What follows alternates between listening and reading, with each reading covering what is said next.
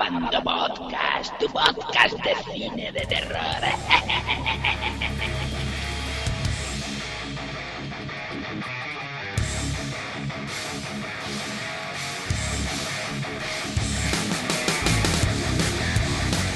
Muy buenos días, Abando Movieros. Bienvenidos a un nuevo Abando Podcast. ¿Y cuánto tiempo, cuánto tiempo sin volver aquí, por aquí, por antena? Bueno, eh, precisamente, y como todos los años nos ocurre en el primer trimestre del año, uno de los culpables de esta ausencia de podcast su- eh, suele ser, eh, bueno, pues en nuestro festival, Fanterfield Festival, que ha tenido lugar este pasado fin de semana en Cáceres, donde se proyectaron 10 películas, ¿no? 10 títulos del género, y de las que vamos a hablar hoy de ellas con parte de- del staff de- de este año. Bueno, y paso a ello, paso a presentar a nuestros contertulios. Tengo por aquí enfrente, como siempre, a don Javier Bocadulce. Muy buenas, don Buenos Javier. Buenos días, ¿qué tal? Aquí con la galleta. ¿Ya has pasado la resaca del Sí, festival? sí, sí, se ya. te ve muy bien Hay- en habría cámara. que dar la vuelta aquí, a ver quién es el jefe aquí. ¿eh? Se te ve muy bien en la cámara, estoy ya, viendo ya, ahí. ya veo, ya veo. Ya. Yo no me veo, pero no hace falta.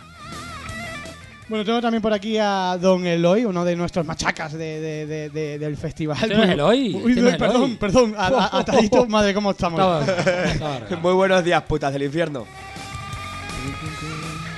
También tengo por aquí a uno de nuestros técnicos, a uno de los encargados siempre de la proyección y que consigue que todo salga a la perfección. Muy, eh, muy buenas, don Pedro Hernández. Hola, ¿qué tal? ¿Cómo estamos todos? Vamos con los que están lejos, al otro lado de la línea telefónica. Tengo por ahí a nuestro traductor, a don Eloy Arancibia. Muy buenas, Eloy. Buenos días a todos. Hombre, ese arte muy bajo, ¿eh? Y también tenemos por aquí a, a- a dos, eh, a dos viajeros, porque son realmente dos viajeros que viajan por el mundo de festival en festival. Hablamos del el webmaster de, de Terror Weekend, eh, don Juan Antonio. Muy buenas, don Juan. Good morning. Good morning. Hostia, me hace la competencia. Y también tenemos a su compañero de faenas, a don Omar Parra. Muy buenas, don Omar. Buenos días, compañeros. Don Omar, que además eh, venía directo Bruselas, creo recordar, ¿no? Bruselas, mm, Bruselas, Barcelona, Cáceres, ¿puede ser? Hombre, por supuesto. Eh, Cáceres era una cita ineludible y de allí fuimos de Bruselas a Cáceres. Muy bien, muy bien. Así, así me gusta, así me gusta. Directo en ave. Tenemos alguna ausencia por ahí, don Sergio Morcillo, no sé si aparecerá, uno de los de, miembros del jurado y que ganó un año por ahí. Ya me dice Pedro que no. No va a aparecer No. porque después de la exhibición de Messi de ayer, creo que, creo que no aparece. Ya estamos con el fútbol. Bueno, y pasamos a ello. Bueno, como siempre, recordar, much- muchas gracias a todos los abandomovidos que nos escucháis. Ya sabéis que podéis participar en este podcast con vuestros comentarios. Eh, que iremos leyendo, iremos metiendo por aquí, eh, tanto si habéis eh, venido al Fanter, por supuesto, como si no, porque bueno, son películas que seguramente muchos habréis ya visto. El, programa de este año inaugurábamos con El Exorcista, ¿no? que era el leitmotiv de- del festival, considerada por Abando Movies, ¿no? por sus usuarios, mejor dicho, como la película más terrorífica de todos los tiempos, ¿no? la película que más puntuación tiene en todos los top. Bueno, y que pensábamos que era ideal pues arrancar con, con esta película, ¿no? Este año además el festival tenía una novedad y es que eh, trasladaba su, su ubicación al Gran Teatro de Cáceres, que es uno de los locales un poquito más grande que, que, eh, hemos tenido otros años en la Sala Capitol. Este año pues contábamos con 570 butacas. Había dudas de si lo llenaríamos o no y, parece que es que no hay lugar eh, grande para el Fanter, ¿no? O sea, año tras año se nos quedan para el enfado y lógico y desde aquí mandamos nuestras disculpas, pero es que no podemos hacer mucho más, ¿no? Eh, de, de mucho público que eh, en varias proyecciones no pudo acceder a la sala, ¿no? Porque el aforo ya estaba completo del todo, ¿no?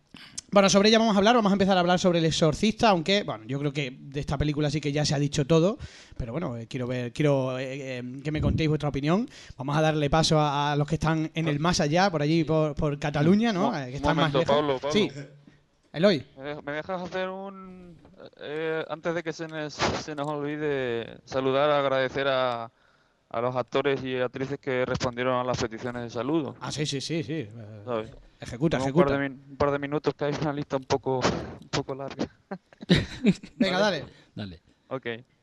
Uh, hello, my name is Eloy. I am the translator and the public relations of Around the Movies, and I would like to thank um, all the people that took the time to respond to my um, my greeting request. This year uh, we we used also social networks, um, and we had we had uh, three um, three responses uh, on Twitter by Simon Barrett, the writer of the guest, Pat Healy, the protagonist of Cheap Thrills, and Stig, uh, Stigfrode Henriksen, the actor and writer of Death Note 2. Uh, through email, I got responses by Amanda Street, uh, Frank Gilfman's uh, agent uh, from Big Bad Wolves, uh, Rachel Barnes, uh, desi- uh, production designer of Oculus, Philip Dale from Box Trolls, um, Eileen Dietz, um, an actor in The Exorcist, uh, Ryan Soul, Morgan Jernison's uh, agent and from Tucker and Dale, Justin Gordon from the, the guest, Chris Rossi, uh, Gary Ryan's uh, agent from Oculus, Mike Giancarelli, Jesse Moses' agent from Tucker and Dale, Cindy Guagenti, uh, Ben Kingsley's agent from Box, Box Trolls, uh, Natasha Harrison, Brenton Thwaites' uh, agent in Oculus, Ah, y eh, bueno, al final, eh, bueno, eh, las respuestas de Pizca Gutiérrez, eh, agente de Luis Tosar, y also and also Michelle Michelle Kittrell, uh, Lee Tergesen's uh, agent uh, from No One Lives.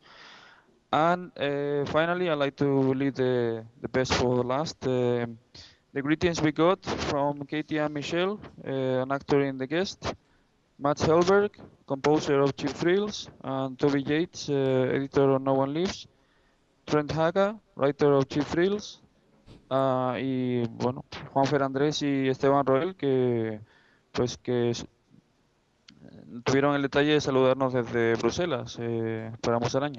Bueno, ahí tenéis todos los saludos que nos enviaron. Además veréis, eh, seguramente el lunes esté ya todo colgado, que estamos acabando de subtitular algunos y, podréis ver en, a- en Abando Movies. Bueno, pues eh, parte del equipo que ha querido saludar a- al Fanter, ¿no? Por motivo de eh, las proyecciones de sus películas, ¿no? Bueno, decíamos, hablábamos del exorcista, ¿no? Bueno, al que yo además a Eloy le agradezco su esfuerzo, ¿no? Que es nuestro encargado, nuestro enganche internacional, ¿no? Para, para hablar con, con- con tanta gente, ¿no?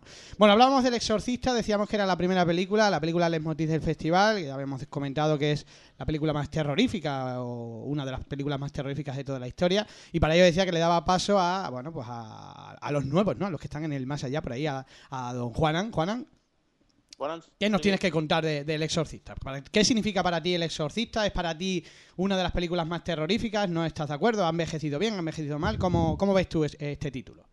Yo pienso que sí, que es una peli bastante terrorífica y creo que es una de las pelis también que envejece bastante bien. Es una peli que se pasa los años y la gente sigue respondiendo muy bien a ella. Si no, fíjate cómo respondió el público ante una proyección que era a una hora un tanto no tan comercial, por así decirlo, y Sí. llenasteis toda la sala. Hay que decir que fue a, la- una- fue a las seis y media de la tarde, fue la película eh, que inauguraba el festival, ¿no? Correcto, pero no era una hora muy comercial, no es lo mismo que sea a las 8 o a las 10. Ujú. A las seis y media todavía hay gente que a lo mejor está, que acaba de salir de trabajar, que, y, y la gente se volcó para ir a ver la película. Por lo tanto, todavía es una película que sigue funcionando. Y si la echan en la tele, también la gente la ve. Es una película que a día de hoy ha envejecido muy bien y, la, y sigue respondiendo muy bien el público a este tipo de película.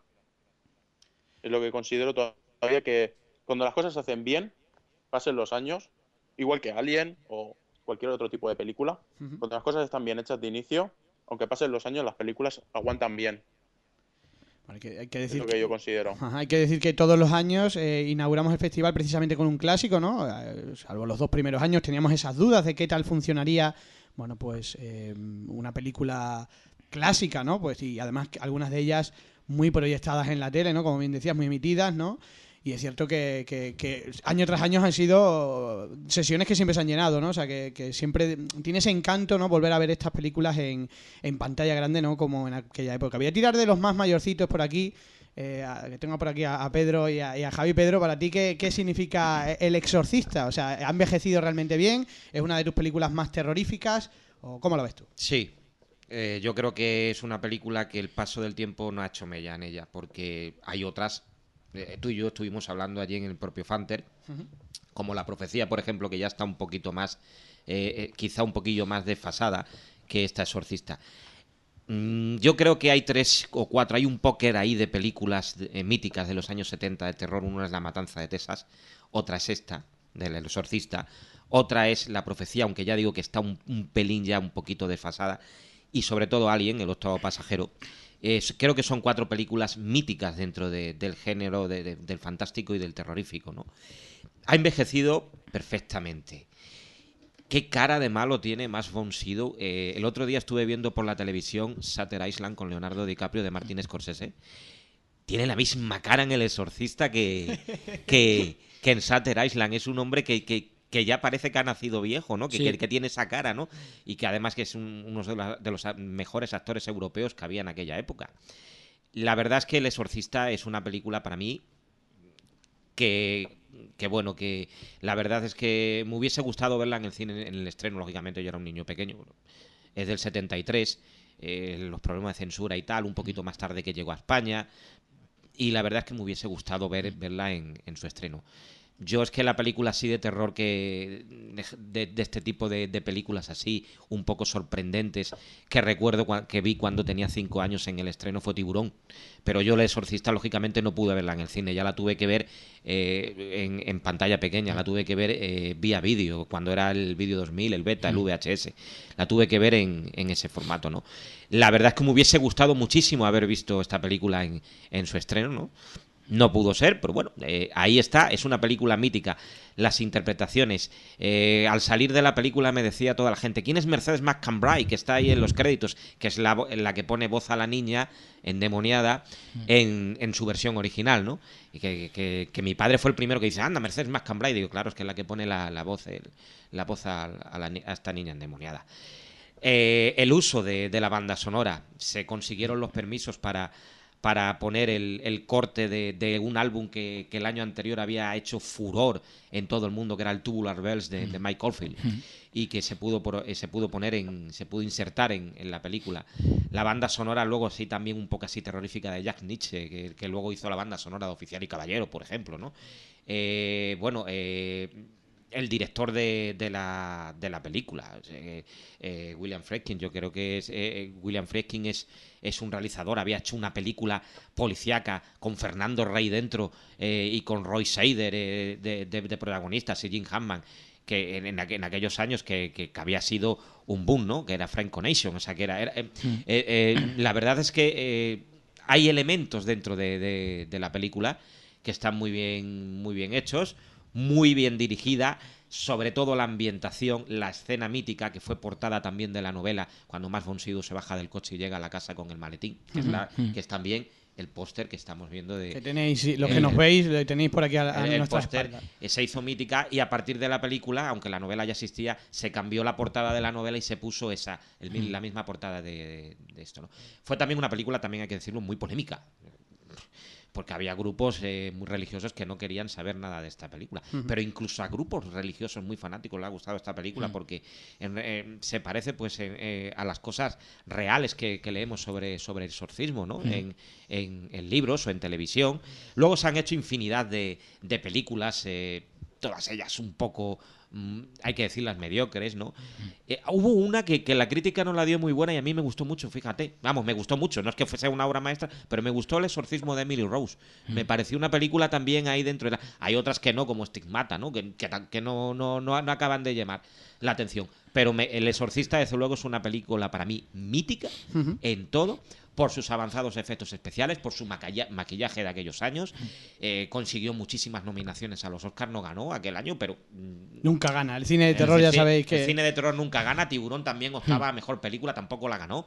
Hay- Hay muchísimas, hay muchísimas eh, películas eh, que, que merecerían, ¿no? Si es por, por el éxito, eh, por el clamor popular de la gente, por ejemplo, la mencionada Tiburón, en Tiburón se consiguió un récord absoluto de taquilla. Un récord absoluto de taquilla, barriendo incluso el, el éxito que había tenido el padrino de Coppola, ¿no? Y entonces, pues se hizo, eh, fue una de las primeras películas de operación marketing, de camisetas de tiburón y tal, muñequitos de, de- del, del barco de, de los protagonistas de la, de la película. Y sin embargo, aunque fue la película más taquillera y más famosa en, en aquel año, en 1975, pues se lo llevó alguien por los sobrenidos del Cuco, que fue la ganadora aquel año. Entonces, eh, es siempre eh, poner de manifiesto qué se, qué se valora más. Eh, que, que- que sea un drama que, que, llegue- que es más cercano a la gente, como la de alguien por los sobrenidos del Cuco, o una película como Tiburón, ¿no? Y en este caso, dos años atrás, pues El Exorcista, que seguramente sería la película más importante posiblemente de aquel año. Pero bueno, ahí queda. Eh, para mí, lo importante, lo principal, no ha envejecido absolutamente nada de nada. Sigue siendo una película muy buena. Eso sí, eh, las películas de terror ahora un poco más modernas, sean de exorcismo o no, el problema que tienen es que las actuaciones no llegan a las de antaño. Para mí los actores antiguamente en los años 60 o los años 70 eran más, eran mejores. Y el guion, el guion, tela marinera. O sea, el, el guion, como William Peter Blatty eh, traslada eso al, el novelista traslada eso al- a la película, es magnífica. Un gran triunfo de, que fue un gran triunfo de la Warner Bros. de 1973 y queda para posteridad. Está entre las 100 mejores películas de cualquier género. En ¿eh? cualquier, te- De o sea, cualquier en cualquier top siempre encontramos al exorcista. Por aquí leo algunos comentarios, dice Cinefilo Listo que el exorcista es la mejor película de terror que ha visto en mi que ha visto en su vida, eh, por el terror que le causó cuando se reestrenó en el 2000. Recordar que Cinefilo Listo es un yogurcín todavía. es, de, es de otra, Sin caducar. es de, de otra generación, muy, muy temprana. Dice, y es que es una película que a día de hoy me sigue dando bastante respeto, que no quiere decir eh, que no, eh, que por no decir algo que me da miedo, ¿no? Dice también que Pozata, ver a Javi vestido de cura no tiene precio. Hay que decir que en el fotocall tuvimos a, la niña del exorcista, ¿no? Junto a Álvaro y a Javi. Bueno, haciendo ahí un pseudo exorcismo que quedó bastante, bastante curioso. Barbudes por aquí dice Max Bonsida. Sephiroth 9 dice, eh, ah, Sephiroth 11, perdón, dice, ¿alguien tiene pruebas de que Max von Sydow ha sido joven alguna vez? Curioso porque en la película tenía cuarenta y pocos años. Y hacía un papel de un señor de setenta y tantos jubilado, ¿no? O sea, es que... Es que tiene el mismo aspecto que hoy en Sí, día, sí, macho. sí. Hay, Claro, otro claro, actor, claro. hay otro actor muy famoso. eh, sí, ese es otro que tiene. Pero hay otro actor que también se decía que tenía eh, desde niño la cara de viejo, que era Jackie Cooper. El, el- el director del Daily Planet en Superman. Mm. Pero es que también había hecho la aventura del Poseidón y era un, ni- era un actor que era un niño prodigio en, en- cuando era pequeño y ya tenía la- esa cara. ¿no? O sea, Por aquí también dice Barbudes que Hitchcock le pasa igual, que siempre ha sido, siempre ha sido viejo, ¿no? Parece que son gente que, que nunca ha sido Sí. joven. Bueno, Omar, por ahí, cuéntanos, ¿qué te parece a ti el exorcista? ¿Estás con Juanan o cómo? Pues no, no estoy con Juan, pero es que estoy y no estoy. Para mí no ha envejeció bien del todo. Para mí sigue siendo un peliculón, eh, pero gana mucho por la ambientación. Después el maquillaje sí que ha envejecido mal, yo creo. El tema, esta película gana mucho por la ambientación, pero el maquillaje, actuaciones también perfectas. Sobre todo que no habéis comentado antes a Linda Blair, más siendo una de sus primeras películas, increíble Linda Blair. Era una niña y joder, vaya niña, qué miedo daba la tía. Pero el maquillaje yo creo que... eh, Es que yo estaba en la sala y te escucho a la gente reírse. Sí, es cierto. y yo creo que el maquillaje no envejeció bien del todo. En cambio, la ambientación, la música, las actuaciones, todo esto es perfecto, es de 10. Esto pasará los años, pasará los... Y siempre se te va a quedar ahí. Lo que pasa es que las Eh, risas de la gente a veces sí. pueden eh, esconder miedo. ¿El qué, el qué? Que muchas veces la gente se ríe, y sobre todo si son muy jóvenes, pueden esconder detrás una, una laguna de miedo. ¿eh? Sí, No pero puedes- el maquillaje este queda un poco falsete a día de hoy, Sí. ¿no creéis? Sí, a lo mejor el giro de la cabeza ya eh, queda un poquillo. Yo creo que es la peor, la peor secuencia Sí. de la película. O sea, Claro. se nota mucho ya, ¿no? Sí, Sí. es- esas escenas son complicadas de hacer en aquella época, claro, estamos hablando del 70 y al- 73. Pero fueron muy metódicos, por ejemplo, con la sensación de frío. ¿eh? Por, por favor, no, no me, no me, Enfriaron destru- la habitación a, un- a unos grados bajísimos. no me destruyáis esos- es- esas escenas, tío, porque, Mm. porque no. Eran, en aquel- eran aquellos años, ya está. Eran simplemente que, lógicamente, los años pasan y van cambiando las, eh, digamos, la- las técnicas de, de- de hacer películas. En aquellos años, pues bueno, estaba bien. Hay- hay- eso eso de, de lo de la cabeza que estáis comentando, de que se gira la cabeza y tal. Hay otra que más moderna, que está, que está peor hecha, que es cuando decapitan eh, en las puertas del ascensor en la película El ascensor al ciego. ¿Os acordáis del ascensor? La película holandesa. sí, sí, sí, eh, sí, cuando sí. lo decapi- esa, esa está peor hecha todavía. Está, es- está peor hecha que la, de, presupuesto, que, la del exorcista. Por cierto, El ascensor, otra película mítica. ¿eh? Que Sí. nadie se lo olvide. Otra película. Bueno, eh, Eloy, ¿tú qué opinas del exorcista? Pues eh, yo decir, me vais a matar, pero yo no la había visto. ¿Nunca la habías No visto? había visto la película. ¿Es que eres muy joven Nunca o, la había visto. cómo? Pensaba que sí. Pensaba que había, había visto trozos. Fuera, Pero es que, pues bueno, eso demuestra que, que el género de posesiones no es mi favorito. Entonces ni siquiera una película tan tan clásica como esa, no, pues no me había molestado en, en verla. Y debo reconocer que, que bueno, que, que tiene sus tiene sus momentos, o sea, a pesar de que no me ha hecho cambiar de, de opinión con respecto al género de posesiones que no, no me gusta en general. Hay no que, hay me- que te corto un segundo, hay, hay que matizar que, que este, esta persona que habla es el que le dio un 9 a, a Res 4. ¿eh? Sigue, sigue. Perdón, perdón. eh, eh, le, llevo, te- ¿Le diste un, un, un cuánto? ¿Un 9? No, no, yo. No, se, se están descojonando, o sea que eso es verdad, no te escondas ahora, Quiso Eloy. poner un A ver, 6. puede apartar el micro, por favor. Después de ese 9 no, no quiero seguir. No, vámonos todos, vámonos, por favor. Venga, de- de- dejarle que siga, sigue. Tiene derecho a equivocarse, No.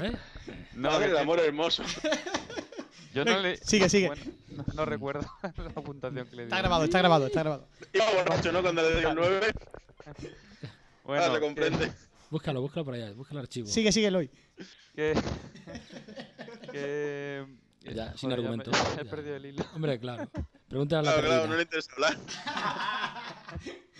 Venga, que decías que no la habías visto nunca. Venga, ahora sí. Sí. Pero ya sí la has visto, ¿no? ti- Tiene, mo- tiene momentos escalofriantes, ¿sabes? Eh, momentos de la de lo que es la cuando la niña empieza a transformarse y tal, eh, pues la verdad es que está mu- muy bien conseguido. Eh, la ambientación, como decís, también es muy buena.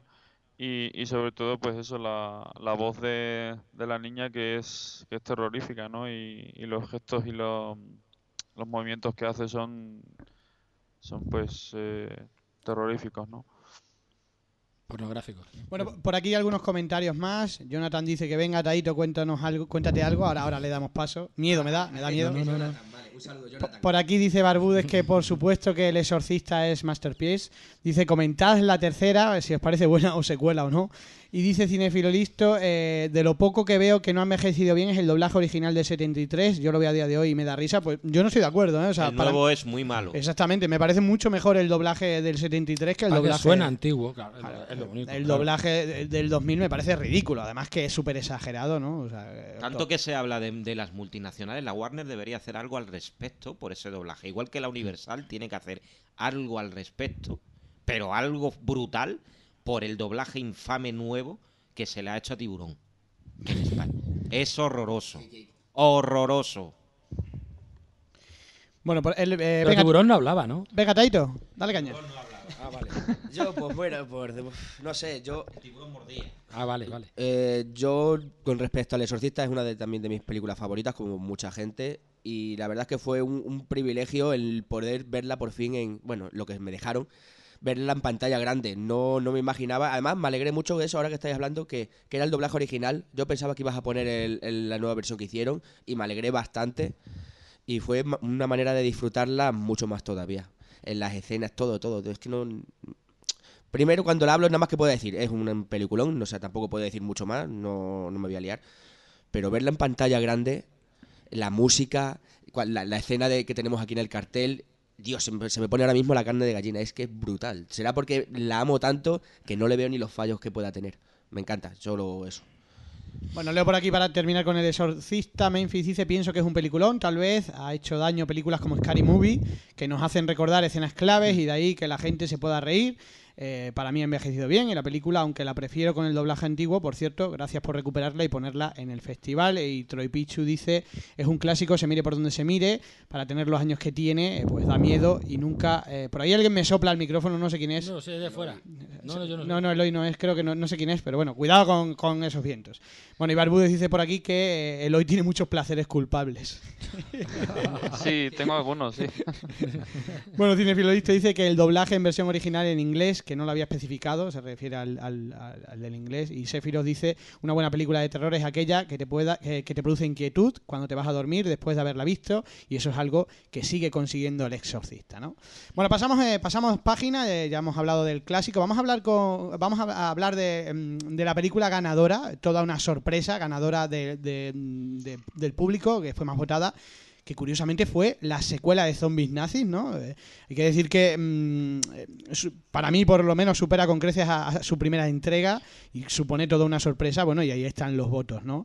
Eh, venga, Pedro, cuéntame, que tú la viste, ¿no? Sí, vamos a ver. Vamos. Las películas, sean del género que sean, Me da igual que sea un drama, que sea una película de terror, que sea una película bélica, o que sea una mezcla de, de ambas cosas, o de, o de tres o cuatro cosas. Tienen eh, por finalidad una cosa, que es entretener.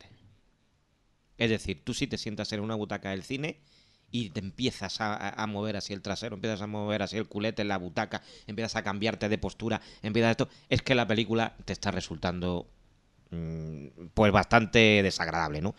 A mí esta película me ha entretenido, porque yo esta película no la conocía, había visto la, la primera parte así en, en cachos, a trozos, porque la pillé por ahí por televisión, no me acuerdo exactamente en, en- en qué cadena, de una de estas de, de fibra óptica, y había visto, había, había, había visto, había visto, había visto cachos de, de la, de la otra. Esta película me parece muy divertida y muy entretenida. Yo no sé si es que al final, cuando sale la escena hasta del tanque, que la gente aplaudía a raudales cuando le revienta la cabeza al nazi allí, el tanque que salta la bomba, ¡bum! salta todo por los aires, ¿no? Me parece una película divertida, entretenida. No va a ser una obra maestra, ni lo- no es una obra maestra ni lo va a ser nunca, evidentemente. Pero eh, no lo sé. eh, me pare- Eso sí, con un montaje un tanto frenético que va de un lado a otro. Pero eh, me resultó divertida y entretenida dentro del género. No me desagradó. No es la favorita mía de las 10 que se estrenaron, pero, o sea, de las 10 que, que pusimos en el festival, pero sí que, que me pareció una película muy digna. Esta y la otra de esa de Tucker y Dale, que luego hablaremos Ahora, de ella. a- ahora hablamos de ella. Me parece una película, por lo menos para tener en cuenta. Venga, O- Omar, y, eh, Omar, eh, ¿qué te parece que, que yo- que os vi allí y creo que os lo pasasteis bien con ella, aunque ya la habéis visto, ¿no? ¿Qué, qué- qué opinión tienes de, de- de zombies nazis rojos versus muertos? Pues yo creo que es un espectáculo al 200%. La 1 se tomaba más en serio y estaba bien, correcta, una película de zombies correcta, con poco presupuesto y entretenida. La 2 es aumentamos presupuesto y aumentamos los fuegos artificiales. Eh, son casi dos horas de, de ir para aquí y para allá matando gente, es una locura, es totalmente hecha para festivales. O sea, es un festival, es para aplaudir, reírte y disfrutar como un enano. Esto es increíble. Eh, estoy de acuerdo que no va a ser la mejor película nunca, pero es un producto para lo que es. Es un producto para disfrutar, para reírte, y echar unas risas un rato y eh, en ese sentido es perfecta. Y además con claros eh, homenajes, ¿no? Dentro del género. Sí, es, es que es un no parar. Un no parar de homenajes, un no parar de disfrute. Está muy bien. Es- yo creo que Tommy Wirkola, el Wirkola este, la ha clavado. La ha clavado totalmente. Ajá. Eh, Juanan. Juanan, ¿está por ahí? Juanan. ¿No me oye? Vale, pues está por aquí. Javi. Sí, Sí, sí, yo no sí, sí, Perdón, te oigo, oigo. me oyes, pues venga, dale. Dale, dale, dale. Que, que- que yo tengo un mute y le tengo que dar a seguir hablando. No, nada, que totalmente de acuerdo con lo que decís. Es, una, es un producto hecho para el disfrute del público. Es muy festivalera. Esta, peli- esta película era una película muy festivalera para explotar en festivales y no entiendo por qué se hizo la, la Premier Mundial en Sundance y acto seguido, al poco, fue ya a doméstico, a VOD, con lo cual se pirateó y ya perdió todo lo que era mm, lo que podía inflar el globo para crear futuros festivales y explotar a nivel más de, de otros países a la hora de venderla. No, no entiendo por qué le hicieron esa cagada, pero bueno, eh, supongo que sus motivos tendrían. Pero sí, sí, es una película que no llegará a ser obra maestra ni nada, pero en donde la pones, triunfa. En Sitges, yo me acuerdo, yo la vi en Sitges, ¿eh? no, no tuve oportunidad de verla antes. Otro compañero sí que la había visto antes en el Festival de Ámsterdam y me dijo, hostia, tío, esta película tienes que verla. La vi en Sitges y en Sitges la gente de aplaudirse hacía sangre en las manos. O sea, una salvajada, ¿sabes? O sea, sí, sí. Muy disfrutable, muy disfrutable. Totalmente recomendable la película si quieres pasar un buen rato con los colegas. Ujú. Bueno, Nada hay que-. Hay que decir que la primera parte sí que se estrenó en cine en España, no con un gran despliegue, pero pasó por cines. Yo Sí, pero fue diferente, fue diferente. No hicieron la cagada que hicieron aquí en la segunda. ¿Sabes? En la- en la- es que la segunda se hizo la, la primer mundial en Sundance, vieron que tenía tirón, pum, directamente ya la vendieron, la explotaron, nada más que la, la explotaron en un país y ya está, ahí ya pirateada y ya cagada, ¿sabes? O sea, por eso no, no ha llegado a más. Ese es el gran problema que tuvo. Eh, Bueno, y, y posible tercera entrega, ¿no? Parece que por lo menos eh, Sí. lo que augura la película, ¿no? Eh, que, que hay que decir que mucha gente se levantó corriendo eh, para irse a las colas, ¿no? Rápidamente y se perdió la escena post créditos, ¿no? que, que- que de Sí, sí, sí. Yo lo veí que mucha gente decía, cuando estaban entregando los votos, ostras, te has perdido la escena del final. Y el otro, no, no, no puede ser. Sí, sí, eso lo viví yo allí. Sí, sí, es verdad. Salió la gente Mierda. corriendo y se olvidó Se Yo olvidó también de me la perdí. También te la perdiste. ¿Ves, Eloy? Saliste corriendo. No Ven- sabía, no. Venga, Eloy, cuéntanos. ¿qué te pareció a ti, eh, Zombies Nazi? A mí mm, también ha sido mi favorita, coincido con la mayoría de la gente. Ha sido mi- la mejor película para, para mí. Eh, Coincides entonces con el público, ¿no? Sí, coincido. Eh, divertida de principio a fin. Eh, descojono total en todos los aspectos. Es exagerado. El, el zombie ese, la pobre mujer que la matan y rematan. y vuelven a, a resucitar de, descojonante. Lo, lo único, bueno, la, la ida de las necrofilias del final. Tiene- Spoiler. Eso te ha puesto, ¿eh? No, no sé. ¿No sabes? No, pega, no sé, no pegaba, no pegaba como mucho, pero vamos, el resto de la película me encantó. Taito. Hola, pues bueno, yo quería decir una cosa de sobre Zombies Nazis 2, que, que es una de las películas, quitando el exorcista porque ya había visto miles de veces, que es la- de las que más quería ver, de las con las que más ganas tenía de ver. Y, y estoy en contra de todo lo que habéis dicho de no va a ser una obra maestra. Es obra maestra, es una película donde salen zombies, que son nazis, que hay comunistas, que hay muertos, y sale un tiger, eso es una obra maestra. No tenéis ni idea. Divertidísima, yo no paré de descojonarme. De, de hecho, creo que la vi contigo, Eloy, ¿no? Sí, lo vimos. Sí, por, por- motivos me, me acabé subiendo allí, sí, vale. Y es, es un descojono de película para el- todo el que le guste el tema también de la Segunda Guerra Mundial. Lo... Nah, que es perfecta. Es perfecta para pasar el rato solo, acompañado con los amigos, bebiendo birra, otras cosas. Yo la recomiendo. Eso, que está muy bien. Un Bueno. Tiger, un Tiger, señores, un Tiger. Ya está. Bueno, hay, hay que decir que, que, como bien decía Omar y, y Juana, ¿no? Que es una película para ver en festivales, o por lo menos para ver en el cine, ¿no? Porque gana mucho, ¿no? O sea, en casa bueno, y pirata, como comentaba él, pues pierde ese encanto, ¿no? Que quizás debería haber sido explotada más por festivales, ¿no? Que, hay películas que parecen indicados para ello y posiblemente Zombies Nazis sea una de ellas. Como también lo es la siguiente película de la que vamos a hablar, que es eh, que quedó casi, casi empatada, ha perdido por muy poquito, yo pensaba que iba a ganar, que es Dale contra el mal. Bueno, una película que, eh, que en España in- injustamente no llegó a los cines y, fue una, una sorpresa, ¿no? Que, estuvo a punto, estuvo a punto de estrenarse, se estrena no se estrena, se retrasó un par de años y al final pues ha acabado condenada, ¿no? Al mercado doméstico cuando yo pienso que era una película que tenía muchísimas posibilidades. Voy a darle paso, esta sí que la ha visto Javier Bocaduza, aunque la viste hace la vi, tiempo. la vi hace tiempo. Pero la vi bueno, en versión original y me gustó te, quedaste con la copla, con lo Sí. cual, cuéntanos, ¿qué, Hombre, por lo que estoy escuchando es algo muy similar a, a la Zombie Nazi, que no tuve ocasión de ver. A mí me gustó mucho porque mm, la de mm, Tucker porque es que tiene todos los ingredientes básicos de una película de terror vista bajo otro prisma, ¿no? Vista desde un punto de vista cómico. Eh, los personajes son los tópicos y retuercen lo que son las escenas previsibles de tal, ma- de tal manera que, consigue un, un- un efecto eh, eh, totalmente contrario a lo, a lo- a lo esperado, ¿no? Y, y- y no puedes decir, bueno, pero es que- es una comedia, ¿no? Pero es que tiene todo, tiene todo, tiene, tiene partes gore, tiene parte cómica, tiene, ¿Tetas? tiene incluso tensión, tiene tetas, lo típico, tal. Yo creo que es una película muy de muy festivalera, por eso no puedo compararla con la que habéis mencionado que ganó el festival, pero supongo que será algo muy, muy similar. A mí me gustó mucho, además se te hace corta. se te hace corta. Yo creo que nunca, nunca sería bueno que hicieran una segunda parte porque, bueno, la originalidad está ahí, ¿no? Llama bastante la atención desde un principio hasta el final. Y para mí está muy bien. Y me dio pena no verla en el festival, quiero Otra decir. Otra vez.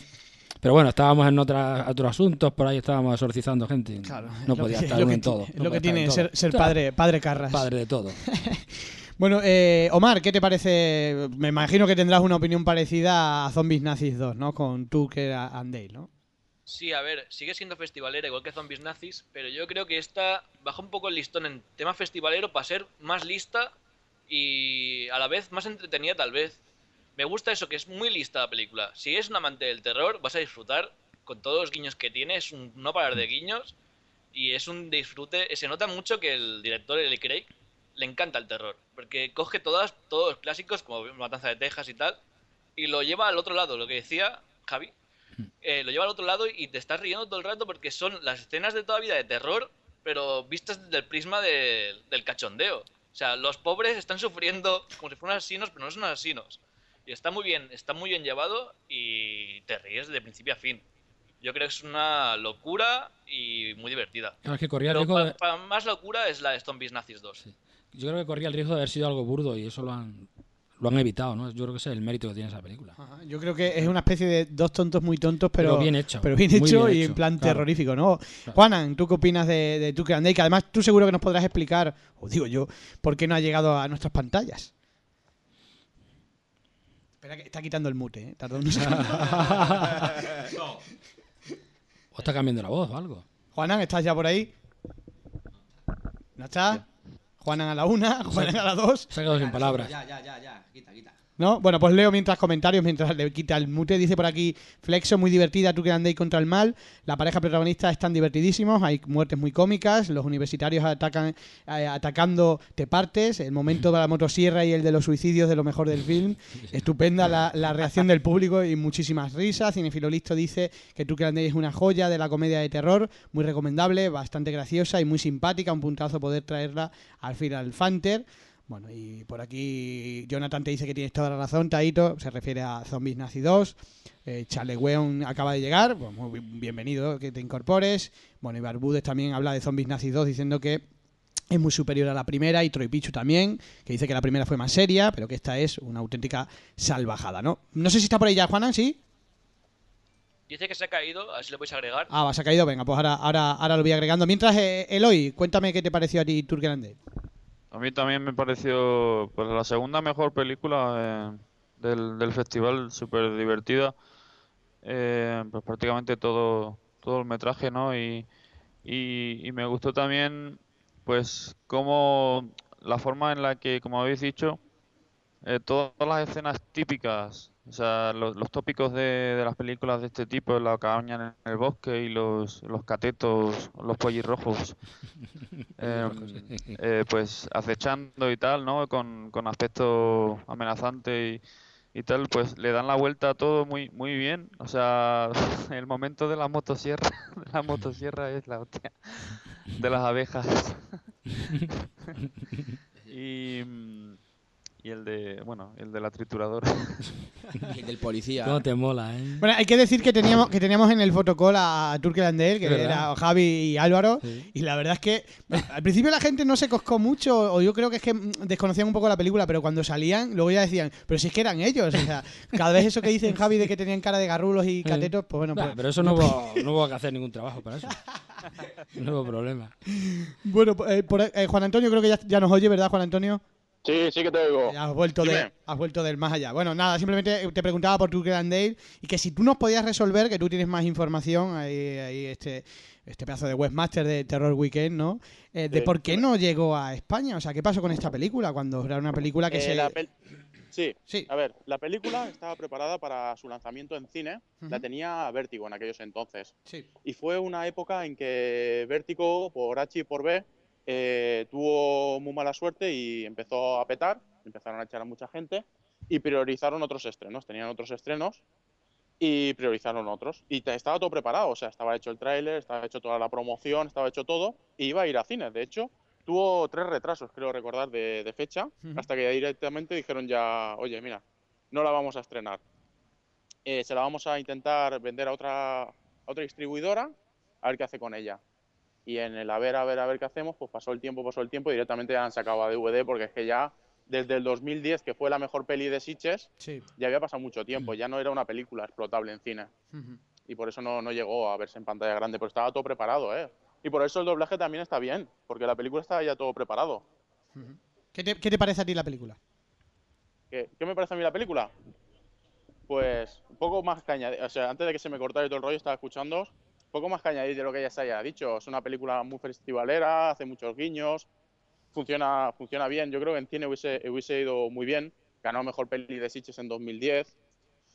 Eh, es que ya, con todo lo que ha dicho Mari y el resto de compañeros, ya está todo dicho, ¿sabes? O sea, era una película que, que funciona bien. Eh, Pedro.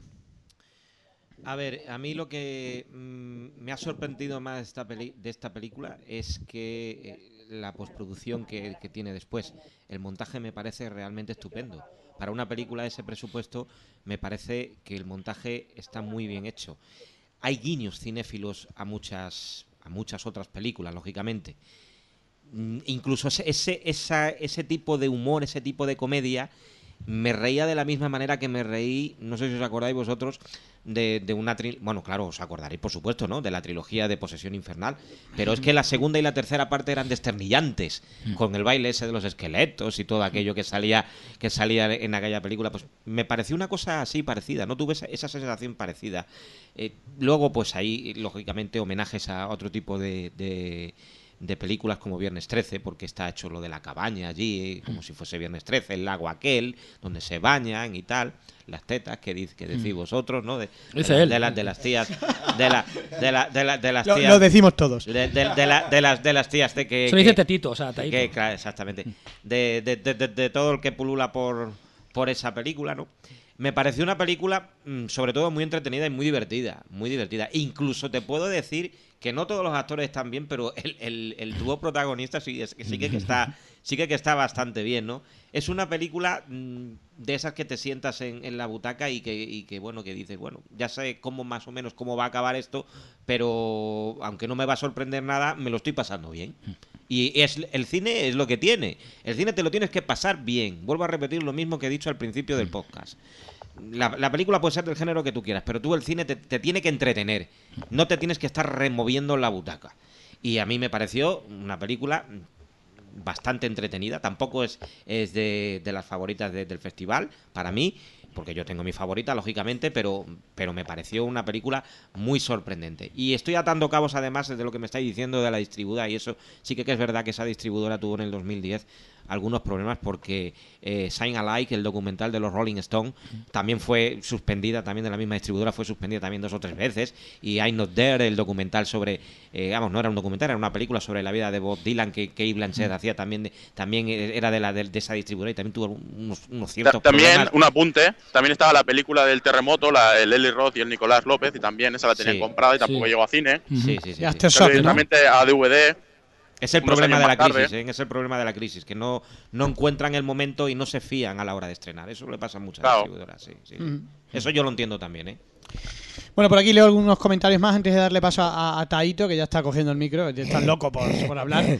Dice Flexo que el momento de la motosierra en marcha dentro del teatro y el olor a gasolina que dejó eh, los divertidos Tucker and Day, que fue, eh, fue, fue un señor eh, fotocall, porque quiere decir que, que teníamos una motosierra de verdad y se llegó a encender y, sonaba de verdad. y sonaba de- y allí se montó un que circo de soltaba gasoil. Soltaba o sea, gasoil. ah, o soltaba de todo.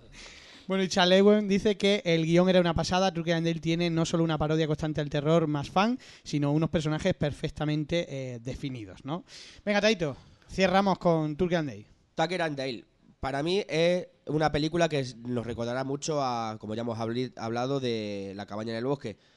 Para los que no, los que estoy escuchando y los que no habéis visto la película, pues eso, cambian totalmente el rol de, de los, de los de los paletos asesinos, que nadie se me ofenda, allí en el otro lado, en el otro charco. Y, aquí los malos realmente se, conver- se convierten, son, que son los pijos, los jovencitos, ¿no? Y, la verdad es que yo cuando la vi la primera vez fue en, doblaje, o sea, en, doblaje original, digo, en original, ¿no? En inglés. Y el, día ese del Fanter, el viernes, cuando la pusimos, no paré de descojonarme porque yo creo que es de esas películas... Muchos dicen, no, el- es que en inglés gana mucho la versión original, pero yo creo que hay ciertos momentos, en, en sean películas o en series, que el doblaje, en el doblaje nuestro, ganan muchísimo por nuestro, nuestras típicas frases hechas y otras cosas.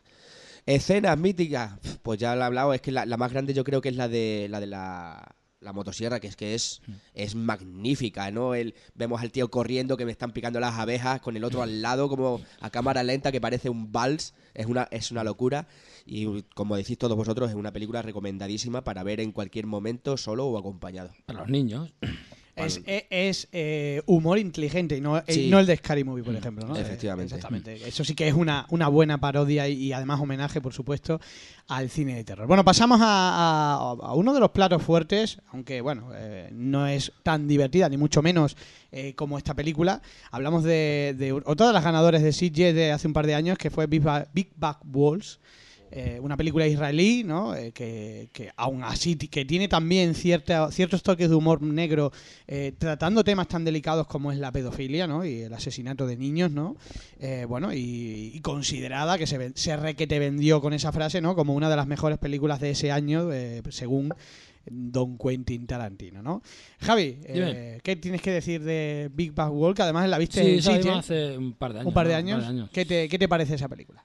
Bueno, al principio habría que considerar que no, no teníamos muchas expectativas por una cinta israelí. Digo, bueno, habíamos visto algunos cortos precisamente para el festival que procedían de ese país y bueno, y casi todos eh, todos tenían una serie de tópicos, todos desarrollaban en comisaría y, tal, y ya dijimos, pues verás tú que Castaña lo vamos a llevar por delante.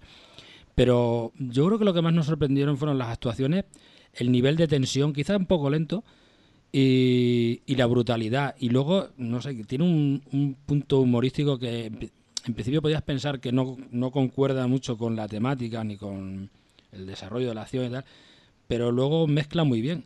Y es una película que sorprende desde el principio hasta el final. Hombre, quizá el final sea un poco previsible, pero yo creo que impacta muchísimo. Es, un- es una película muy a tener en cuenta. No me extraña que le gustara a Quentin Tarantino. Sí, es, es muy es muy como a él le gusta hacer las Es películas, muy, ¿no? muy Quentin Tarantino, Sí, sí, ¿no? sí. Omar, eh, ¿qué te parece a ti la película? Pues aquí voy a ser un poco nazi. A mí no me gustó mucho, la verdad. Yo venía de la primera película de estos dos directores, que no me acuerdo ahora cómo se llama, que estaba muy bien, la vi en Sitges también, que se considera el primer Se llama Rabbit, la primera. Travis, correcto. Y fue considerado el primer slasher israelita, o la primera película de terror en general israelita. Y me encantó. Una película muy poco presupuesto y un guion perfecto, un montaje perfecto y un disfrute total. En cambio, Big Bang Wolf, que yo llevaba muchas expectativas por eso mismo, eh, me pareció como se queda un poco floja. Eh, lo que decía antes del humor, para mí no encaja nada en la película. Siendo una película que da un tema tan chungo como los secuestros y, y las víctimas una niña, una niña pequeña, no me encajó el humor negro este que tenía. Y, y se queda un poco corta el tema de la venganza. eh, yo esperaba más bestia. No sé si es que soy un poco raro y tal, pero esperaba algo más bestia. poco sádico. cambio, lo poco que brutilla a mí era lo la más me gusta ¿eh? de esta película es el papel que hace el señor Osteo Mayor, el Tad Sigrat. Ujú. Me parece un papel increíble. Un tío convincente y me encantó, pero el resto, ya digo, me pareció un poco flojo. Y buena banda sonora, hay que recordarla, ¿eh? Muy buena banda sonora Sí, también. cierto. Eh, Juanan, no sé si estás con, con nosotros, o bueno, con lo que con lo que ha dicho Javi o Sí, con Omar. Sí, sí que estoy, sí que estoy. Sí. Omar, Oye, Omar Ah, a ver, ¿qué es Big Bang Wolf? Big Bang Wolf era una película que venía ya con mucho revuelo de otros festivales. Le habían dado ya premios, varios premios a, a mejor peli y venía ya con mucho, eh, ¿cómo se dice? Con mucho barullo al festival de Sitges. Yo personalmente cuando viene una peli así ya me tira un pelín para atrás, intento no, ir con muchas expectativas. Y hubo un compañero nuestro que la vio en el pase de la mañana, otro compañero, y nos dijo que la teníamos que ver sí o sí, que era una película que merecía mucho la pena. Y la verdad es una película que sorprende. Normalmente me sorprendió, porque todo el rato jugando con el tira y afloja, es, es el malo, no es el malo, es hasta el final, no voy a decir por quien no la haya visto qué pasa, ¿vale? Pero va jugando con el despiste todo el rato. Y sinceramente, pues para ser de quién la ha hecho, cómo la han hecho y todo, porque es, eh, no sé si lo sabéis los, los directores, uno es profesor de cine y otro es su alumno. Y son un tándem que se han montado ellos solitos y hicieron Ravis, la primera, el slasher este que ha comentado Omar. Y después la segunda que han hecho ha sido esta de Big Bang Wolves. Y funciona a la perfección la, la película como tal y se ha estrenado aquí en España. La compró Filmax y se vio en cine y, está, y también es una película que funcionó. Bueno, de hecho todas las películas que están en el Panther son películas que están funcionando. En... si no, no estarían, ¿no? Exactamente, exactamente. Sí, sí. Bueno, Y, no Pedro, sé, sí. poco, poco más que añadir, o sea, no sé. Bueno, pues ahí queda. Está más, eh, eh, Omar, de momento te quedas solo a ver si Pedro te acompaña. Pedro, ¿qué opinas de A ver, Viva no, es que Big Bang Bulbis yo no la pude ver porque yo creo que aquí en Cáceres no se estrenó, ¿no? No, no, no, llegó, no, llegó en al Estre- en estreno. Extremadura no se En Extremadura no se estrenó. Eh, yo la fui, vamos, la, la vi allí en el, en el Gran Teatro cuando, cuando la hemos puesto ahora la semana pasada. Lo que pasa que es una película que tengo que volver a ver otra vez más tranquilo, porque acordaros que se pase, algún graciosillo nos, nos puso los pelos de punta y, y estuvimos eh, pendien- más pendientes de otra cosa, porque para eso éramos los colaboradores en Viva Bulbis. Despierta de la resaca, hombre. Sí, déjalo. Que había un No gamberro estaría. en ese pase, había un gamberro haciendo el tonto. Tuvimos que echarlo, tuvimos Que que tuvimos que, claro, y, y- y la verdad es que la verdad es que, que, que, bueno, que, que la vi un poquillo a salto de mata. En algunas escenas me recordó mucho a Reservoir Dogs. Sí, de por- Tarantino. muy tarantina la película. muy, muy, muy, taran- Tarantino. muy, muy, muy a los Reservoir Dogs. Así que eh, de esta prefiero reservarme un poquito la opinión porque, repito, tengo que volver a verla. Es la única del, del ciclo que, que me ha quedado así un poquillo a medias porque, claro, estábamos pendientes también de otras cosas Ujú. y, lógicamente, pues al no, al no poderse ver en, en pantalla grande aquí, pues la, la tengo así un poco. Hombre, la vi, verla la vi. Me pareció, pues eso, una película, como está diciendo, con, con varios giros, con, con esto. Pero me, la tengo que ver más tranquilo. Igual que ayer, por ejemplo, me tragué Blade Runner, que la vi tranquilamente solo, hasta que el vecino hizo... Pa, pa, pa, pa, pa, porque tenía el Dolby Digital a todo. A, a- Claro, claro, claro. a to- a toda pastilla. que quería verla también. Claro, eh, hombre. Claro, se quería bajar contigo. Esa, verla. esa- esa película hay que apuntarla para un Fanter también, Blade Runner, que no es una película de terror, pero es cine fantástico y de terror, y esa es mítica, He ¿eh? escuchado vecinos haciendo así. Es mítica. Bueno, por, por aquí tengo comentarios. Jonathan dice que esperaba algo más de la película, pero que el final fue brutal y está con Omar, así que bueno, acompaña a Omar en, en- en su crítica, ¿no? Y Flexo Menos dice, mal, menos mal. y Flexo dice que eh, lo que más le gustó de Beast by Wolf eh, fue su sentido del humor, como la escena del policía que se lleva la bronca de su jefe con su hijo dando también la brasa, o la escena del padre haciendo la tarta, o el padre de este que tiene un par de momentos interesantes, o cuando el policía se encuentra al tipo en el caballo y le pide el móvil, ¿no? Lo dice, lo demás no me terminó de convencer, Tarantino te- eh, tenía que tener un día tontorrón, dice. Tarta la que nos comimos. Tarta la que nos comimos del exorcista que estaba buenísima. Está buenísimo. Por ahí, Tartantino. por ahí en, en el Facebook estará. Venga, Eloy, Beast by Wolves.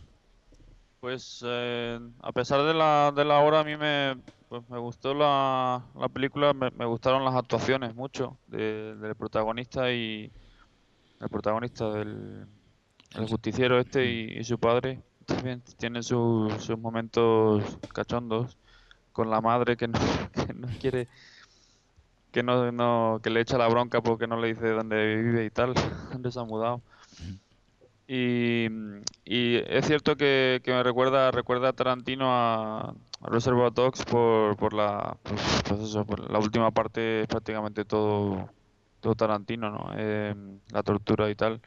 Y muy citando a, a Ruth Ilan, que me dijo que ella la había visto y me dijo que era que era una película muy cruda, es, es verdad. Eh, pues eh, por el tema que, que trata y por y por las escenas que, que salen, bueno, lo del lo del el soplete es, es para retorcerse esa escena. Eh, y bueno, en general eh, me gustó, me gustó. Ujú. Bueno, algún comentario más. Troy Pichu se quedó medio sopa. Hay que decir que Troy Pichu es para- era parte del staff, con lo cual, bueno, pues ya estaba cansado. El muchacho también es de otra generación, jovencito, es lo que tienen estos, estos, estos niños. Bueno, y Chaleweon, Chala, Chalaweon, no sé cómo se dice, ¿eh? O sea, ¿Cómo se eh, escribe? eh, yo lo leo, ya sabéis que mi inglés es como. Yo, lo- ¿Charlton sea. Heston? No. Dice, hombre, a Tarantino le flipó sin duda alguna por los toques de humor negro, entremezclados con otros momentazos de tensión y tortura muy duros, eh, pero se queda un poquito a mitad de camino eh, de ser una obra maestra y de ser una película regular, regulera. Al final eh, pudo ser más redondo, pero las actuaciones y la trama están bien hilados. Eso sí, está claro que se hace mucha leyenda con los comentarios de Tarantino. ¿no? Está un poquito en la línea también de, de Omar. Venga, Taito, otra vez, cierras tú, siempre te dejo para el final. Como una buena Eh, puta. un, un inciso. Sí, Eh, lo de Tarantino, Sí. ¿vale? Está en YouTube, está en la rueda de prensa que dio en el festival donde vio Big Bang Wolf sí. y se puede y se puede ver perfectamente como lo dice, ¿eh? la prensa que dice es real, o sea, dijo que era la mejor película que había visto ese año. Sea, que no, no es leyenda ni es nada, o sea, se puede ver, ¿eh? O sea, que- No, comentar en que YouTube. Tarantino también le gusta demasiadas películas, ¿eh? Bueno, yo, yo comento porque yo en, en ese momento, cuando le hicimos una entrevista a Insiches a los directores, cuando me estuve documentando, busqué que fuera verdad, que no, que no nos pegásemos ahí una fumada. Y sí, sí, correctamente, encontré el, el vídeo de la donde lo decía correctamente, o sea, que no, que no era mentira, ¿vale? Por eso lo digo. Bueno, pues ahí está. Quien quiera buscarlo en YouTube, pues eh. Pues existe. Momento. existe el vídeo donde, donde, donde, donde lo dice Tarantino, ¿no? Venga, Taito, cierras tú con esta peli. Yo Big, Ba- Big Bang Wolf no, no sabía nada de ella, no había visto nada y lo poco que había visto el tráiler y tal, bueno, y tampoco por encima. Y la verdad es que a mí me, me agradó bastante la película. Sí, eh, nos recuerda mucho al cine de Tarantino, por eso le gustaría a él, como ya hemos repetido. Pero también me, me recuerda mucho a, a ese, ese humor negro europeo que tenemos también, en, como Funny Game o alguna película francesa. Tiene, tiene ese toque de que es Israel, pero es muy euro- europea. Tiene, es- tiene ese ¿Cómo, toque cómo- de... cómo has dicho? Eh, europea. ¿Cómo? Europea. es, la, es la resaca. Euro Vale, resaca. vale. Sigue, sigue. Y, y la verdad es que es cruda, violenta. Es- yo, yo esperaba que fuera hubiera sido más brutal, ¿eh? también, lo- también lo digo. Pero creo que en, en- en ese punto creo que está perfecta. Porque toca, como tú has dicho, un, tema muy serio y que por desgracia hay. Pero a la vez con una sutileza y una elegancia que creo que más hubiera sobrepasado. Y yo creo que, que queda una película redonda para pasar el rato, que no, no digo que se lleve Oscar o, o sea el peliculón de la hostia. Pero creo que es una película para pasar el rato y decir, he visto una peli muy decente y muy buena. Bueno, pues pasamos, pasamos página, vamos con otro de otro de los estrenos, porque la película se había estrenado una semana antes en poquitos, en poquitas localidades, ¿no? Hablamos de The Guest. Tengo que decir antes de nada y darle las gracias en antena y ya que está presente a Juanan, al Westmaster de Terror Weekend, que fue el que consiguió, ¿no? Gracias a, bueno, pues a, cómo se mueve él por ese mundillo, consiguió que la proyectáramos, ¿no? Porque bueno, era, era- era complicado traerla, ¿no? Porque estaba recién estrenada. Así que, Juana, muchas gracias, Muchas y- gracias. Y, y venga, cuéntanos, cuéntanos, cuéntanos tu opinión sobre esta película, que además eh, tú fuiste uno de los que me hiciste hincapié en ella, ¿no? Bueno, eh, ¿de qué es? Eh, a ver, es una peli que hace homenaje al cine de los 80. Eh, toda la estética, música, cómo transcurre todo. Es una película que en Sitges, como se vendía, era, fue una de las sensaciones. En- también en el Panther eh, la película funciona muy bien, quiero recordar. Sí. Eh, ¿qué, qué os puedo decir? Dan Stevens no pasará a la historia por su actuación en The Guest. Es muy correcta la actuación, pero no pasará a la historia. O sea, todas las actuaciones son, para mí, creo, bastante correctas. La película te engancha al principio, te va jugando al despiste también. Y hasta la mitad más o menos es cuando empieza ya a deshilarse la trama y empiezas a descubrir el pastel. Y en ningún momento puedes imaginar, bueno, el final es un poquito así no sé, un poquito raro, por decirlo de alguna manera. Pero la película es una película que está muy, muy guay. Ahora saldrá en, en doméstico. Se estrenó en Canal Plus, se estrenó en estreno limitado en cine y ahora saldrá en doméstico. De marzo, creo recordar, la sacaba Contracorriente. Y no sé, yo creo que es una película cuando la mucha gente la desconoce a día de hoy esta película. Yo creo que cuando empiece la gente a, bueno, cuando se piratee en castellano, lo típico de siempre, empezará todo el mundo a decir, oh, qué guay, qué guay. Pero bueno, será una peli que pasará sin pena ni gloria por cines, pero bueno, aquí en España, claro, correctamente, ¿sabes? Pero bueno, yo creo que funcionará muy bien. Bueno, hay que decir que la película la dirigen eh, los responsables de Tú eres el siguiente, ¿no? Que también estuvo el año pasado en el, en el Fanter, ¿no? Y a Wingard, Ajá. sí.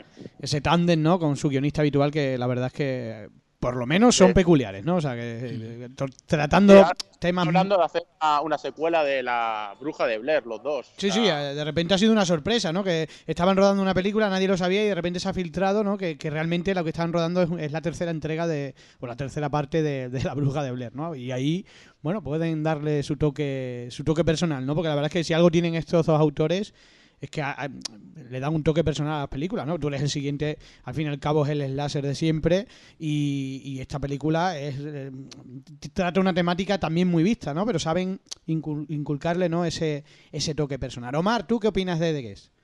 Pues a mí el director este me gusta por el tema este de los 80. El- Tanto en Tú eres el siguiente como en The Guest eh, está muy presente en los 80.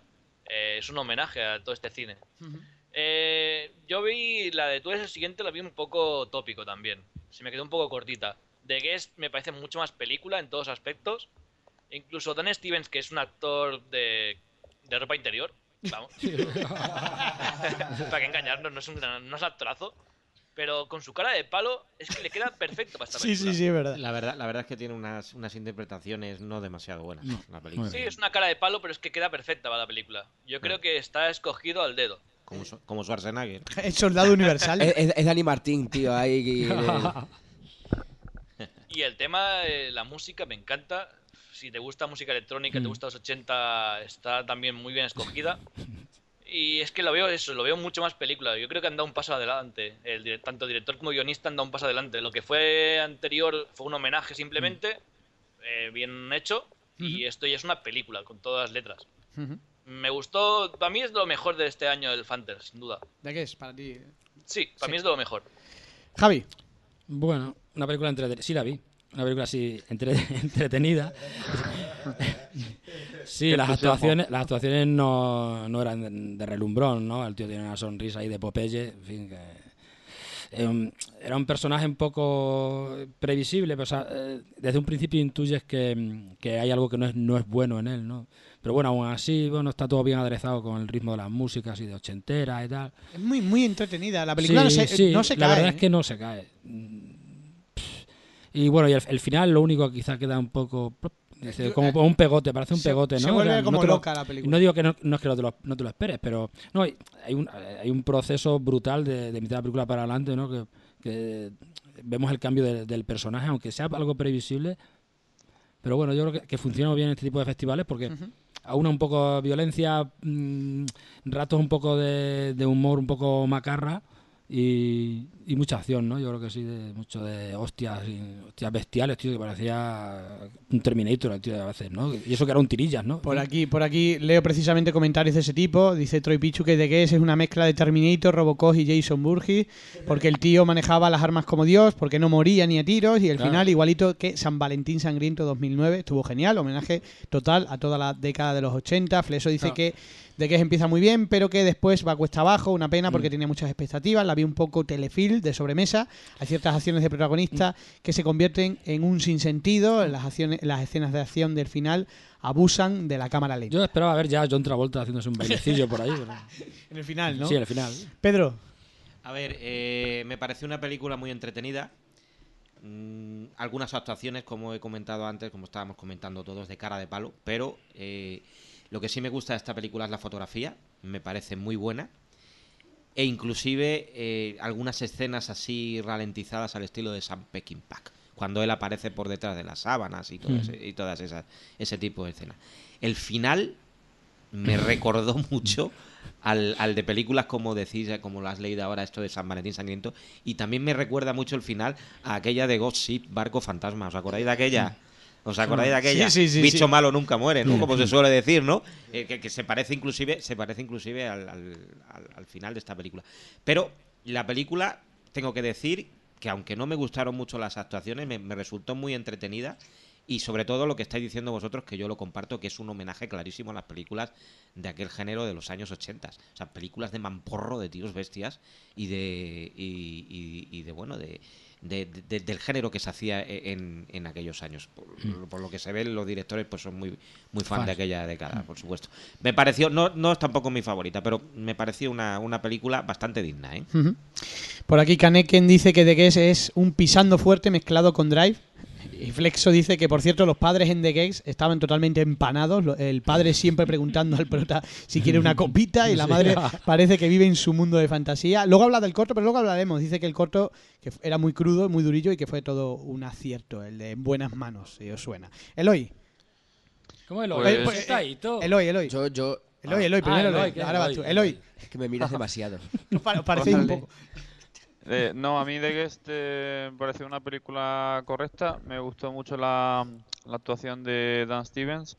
Me parece que, que- interpreta muy bien el, el papel, creando la música también. Creo que, que estuvo que estuvo acertada en, en ciertos momentos. em, momentos se, se- la cara de, como decís, de, de palo, aunque sea de palo de- del tío eh, junto con la música crea tensión, eh, se ve inminente, pues eh, es amenazante y es lo que más lo que más destaco de la película, la verdad. Taito. Eh, ¿Qué pasa? A mí de Guest tampoco vi- sabía nada de ella, la verdad, porque me la sopla. La van a poner el elefante, va, pues ya la veré, paso de ver nada. Y la verdad es que más cosas de las que habéis hablado es una película, eso, directamente para, para ver después de, comer o el estreno de los sábados en Antena 3, ¿no? Pero es una película que creo que con el desarrollo que hacen en, eh, en toda la historia, mm, lo que os decís, no decae porque no, no tiene altibajos muy muy brusco, va en una línea continua. Y luego, lo, lo- como han dicho por ahí, eh, no sé si lo ha escrito Flexo o alguien, lo de los padres.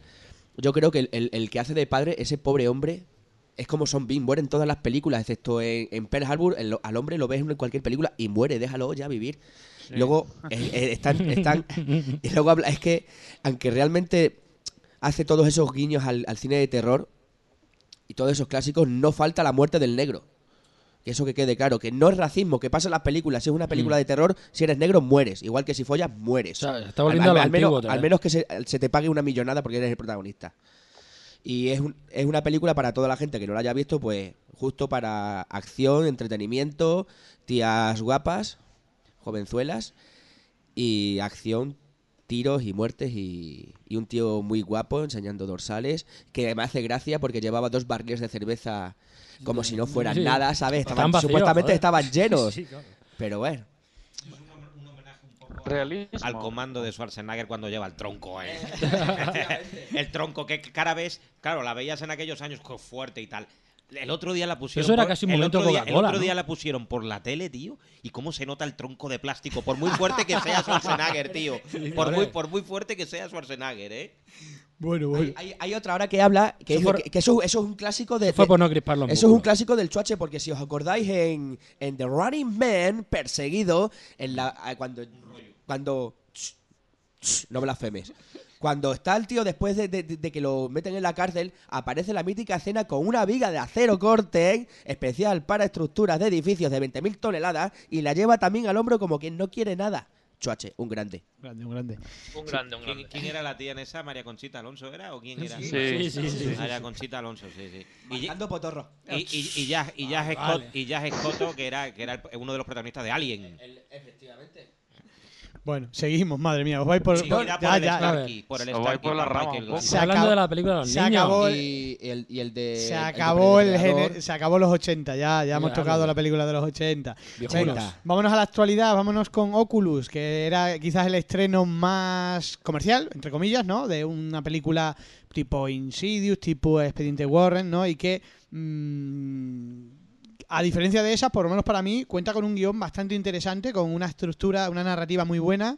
eh, y que luego, curiosamente, otra vez, eh, un- otra película que no llega a las salas de cine inexplicablemente, ¿no? Porque tenía unas posibilidades, digamos, bárbaras, ¿no? O sea, por lo menos eh, a mi juicio.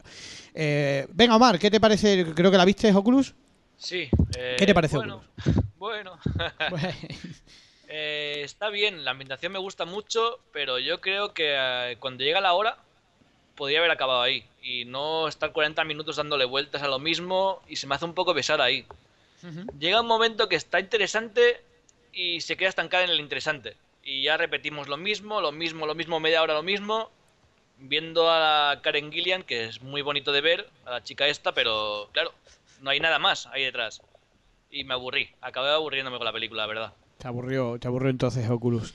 Eloy, ¿qué te parece a ti Oculus? Bueno, eh. Eh, a mí no, no me aburrió, pero tampoco la no fue de mis de mis favoritas. No no la, no la tengo como memorable. Eh, pues eh, me gustó la actuación de Rory Cochrane, el protagonista, el que hacía de, de padre, que era también más famoso por CSI Miami. Y la verdad es que hace, hace bien de cuando se va volviendo loco y tal. Em, y no sé, el resto no me, ¿No te enamoró? no me, no, no me convenció gran cosa.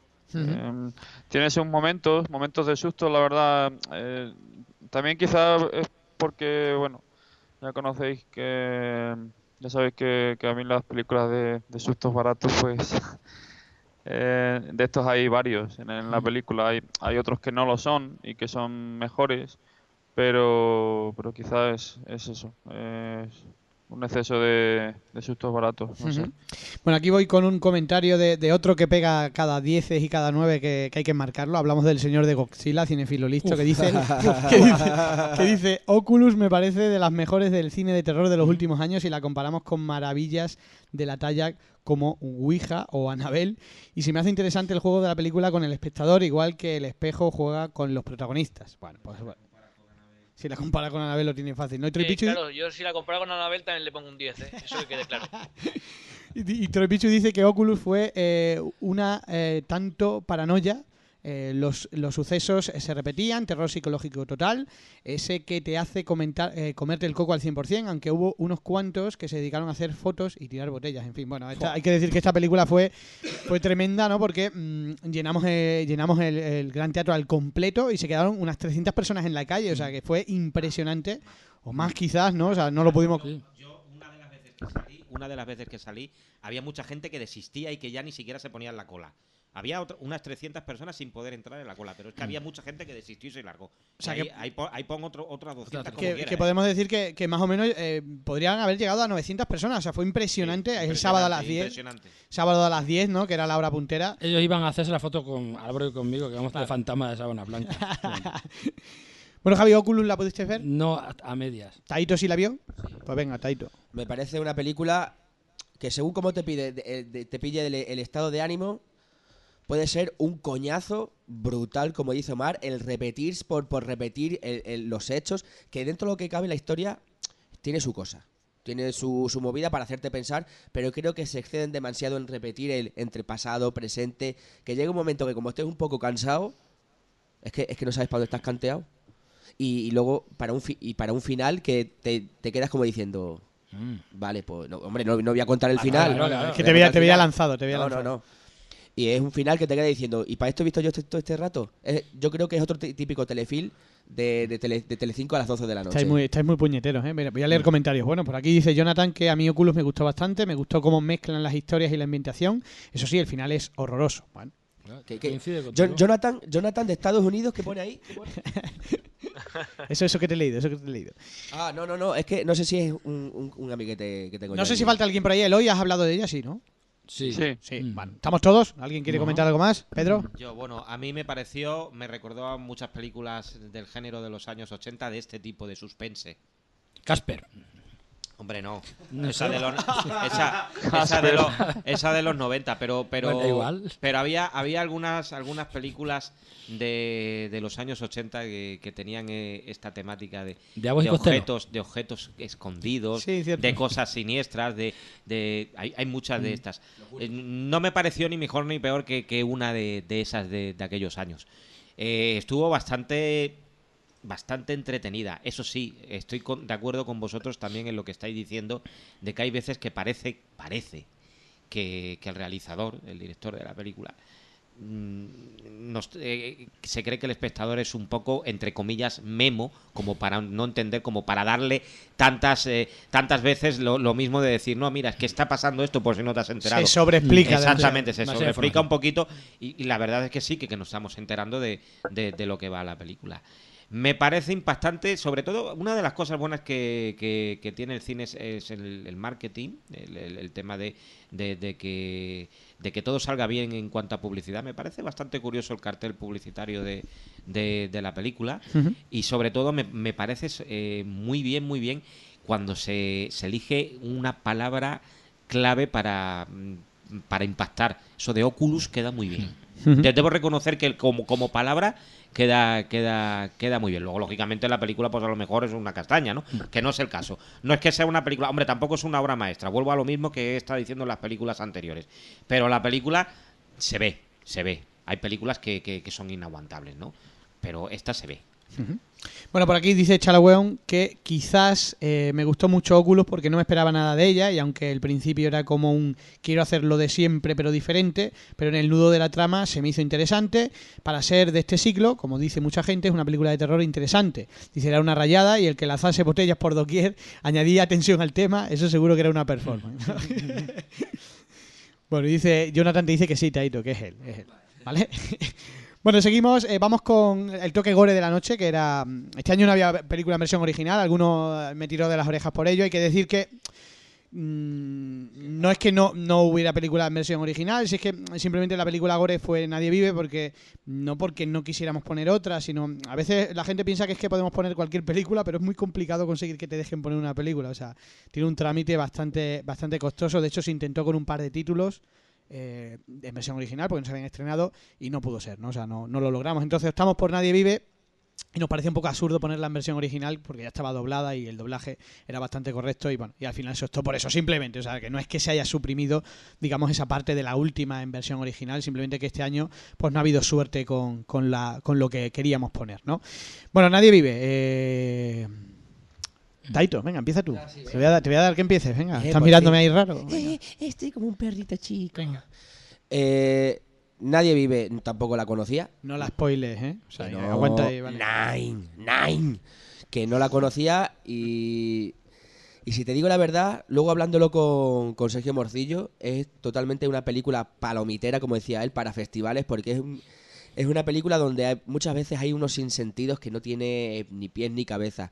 Ahora, si quieres diversión para ver acción, violencia y amputaciones, mutilaciones y... Vamos, lo que te viene gustando una película cómica para divertirte es una película muy adecuada.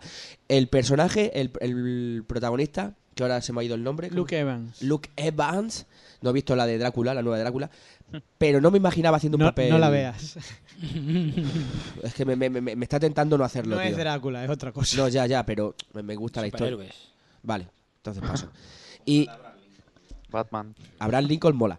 Mola, el libro mola, el libro mola. Venga, sigue. Vamos a ver. Vamos a ver, ¿eh? El de AL, digo. Venga, venga. Vamos sigue. a ver. Ya me he perdido. Que nada, que es una película entretenida para violencia, para pasar el rato con los colegas y una cerveza, ya está. Venga, Omar, nadie vive. También la viste, ¿no? Sí, y si antes decía que The Guest es de lo mejor, esta es la mejor, sin duda. Eh, como dice Taito, si te la tomas en serio, puede ser la peor. Pero si la tomas como tiene que ser, como se la toma ella misma, eh, que es a cachondeo, es que es una, un desfase total. Es que si no te puedes tomar en serio, si la tomas como tiene que ser, es lo mejor. Luke Evans, otro cara de palo, ejerciendo de cara de palo, genial. Un tío duro, como un Terminator, Sí. toda regla. Gore a saco, o sea, Gore desde el minuto uno y regaladas. O sea, el tío peta un pavo de dos metros por dos metros. es que, ¿qué más quieres? Lo abre y se mete dentro de él. Pero joder, es que ahí tienes que ponerte de pie y aplaudir. No, no queda otra. Ahí es ponerte de pie y aplaudir. Es un peliculón. Sí, Yo yo- veo eso y ¿quién tiene huevos a hacer eso en el cine? ¿Cuándo se ha hecho eso antes?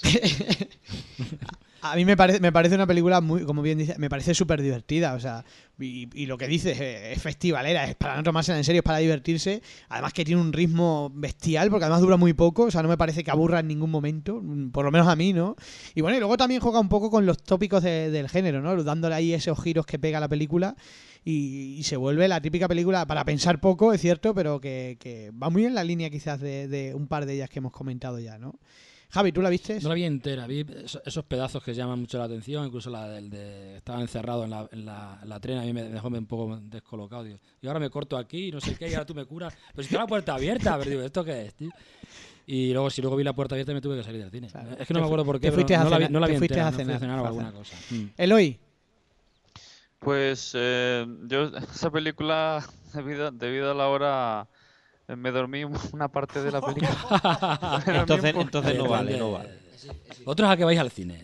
No, no, Sin vergüenza, claro, como es gratis, ¿verdad? no, eh, me dormí un- parte de la película, pero, pero muy poquito, o sea, la vi casi entera. Pero eso, eso que crees tú. Y Y ya estabas viendo otra película, estabas con los Bostrolls. sí. No, eh, eh, lo que ha dicho Taito, palomitera y entretenida con escenas ricas y, nada realmente destacable, digamos. Eh, coincido en lo de la cara de palo de Luke Evans y, y las escenas realistas, Hemos montado un guiñol, ¿eh? sí. Pero poco más, la verdad que tengo que decir de, de la peli. Por aquí Jonathan dice que para él fue más gore zombies nazis que nadie vive, le parecía aburrida y un poco sin sentido. Eh, Troy Pichu dice que Brodus Clay, Tirus, ahora en la TNA, que entonces trabajaba para la WWE, eh, se puede dar eh, con el canto de, de haber actuado como actor, eh, con el actor del hobby. Hay que decir que la película la distribuye bueno, la federación esta de Pressing Cat, ¿no? O sea, es curioso que hace películas, ¿no? Y siempre mete algún luchador.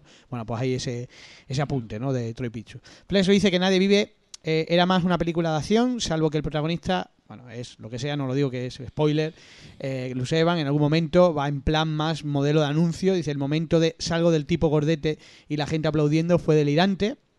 la escena de la ducha con, eh, con Americana Olivo eh, dos, dos horas allí tran- eh, tranquilita mientras que la gente pasando. Encima la peli era de la WWE. El momento de las peleas entre las chicas era digna de un combate de wrestling. Bueno, ahí queda. Y Charla Weon dice que Terminator, la leyenda jamás contada. Y Cinefilo Listo le da para el pelo. A ver, recordar que es el de. Yo le meto caña ahora que no se puede defender, es el de Godzilla, ¿eh?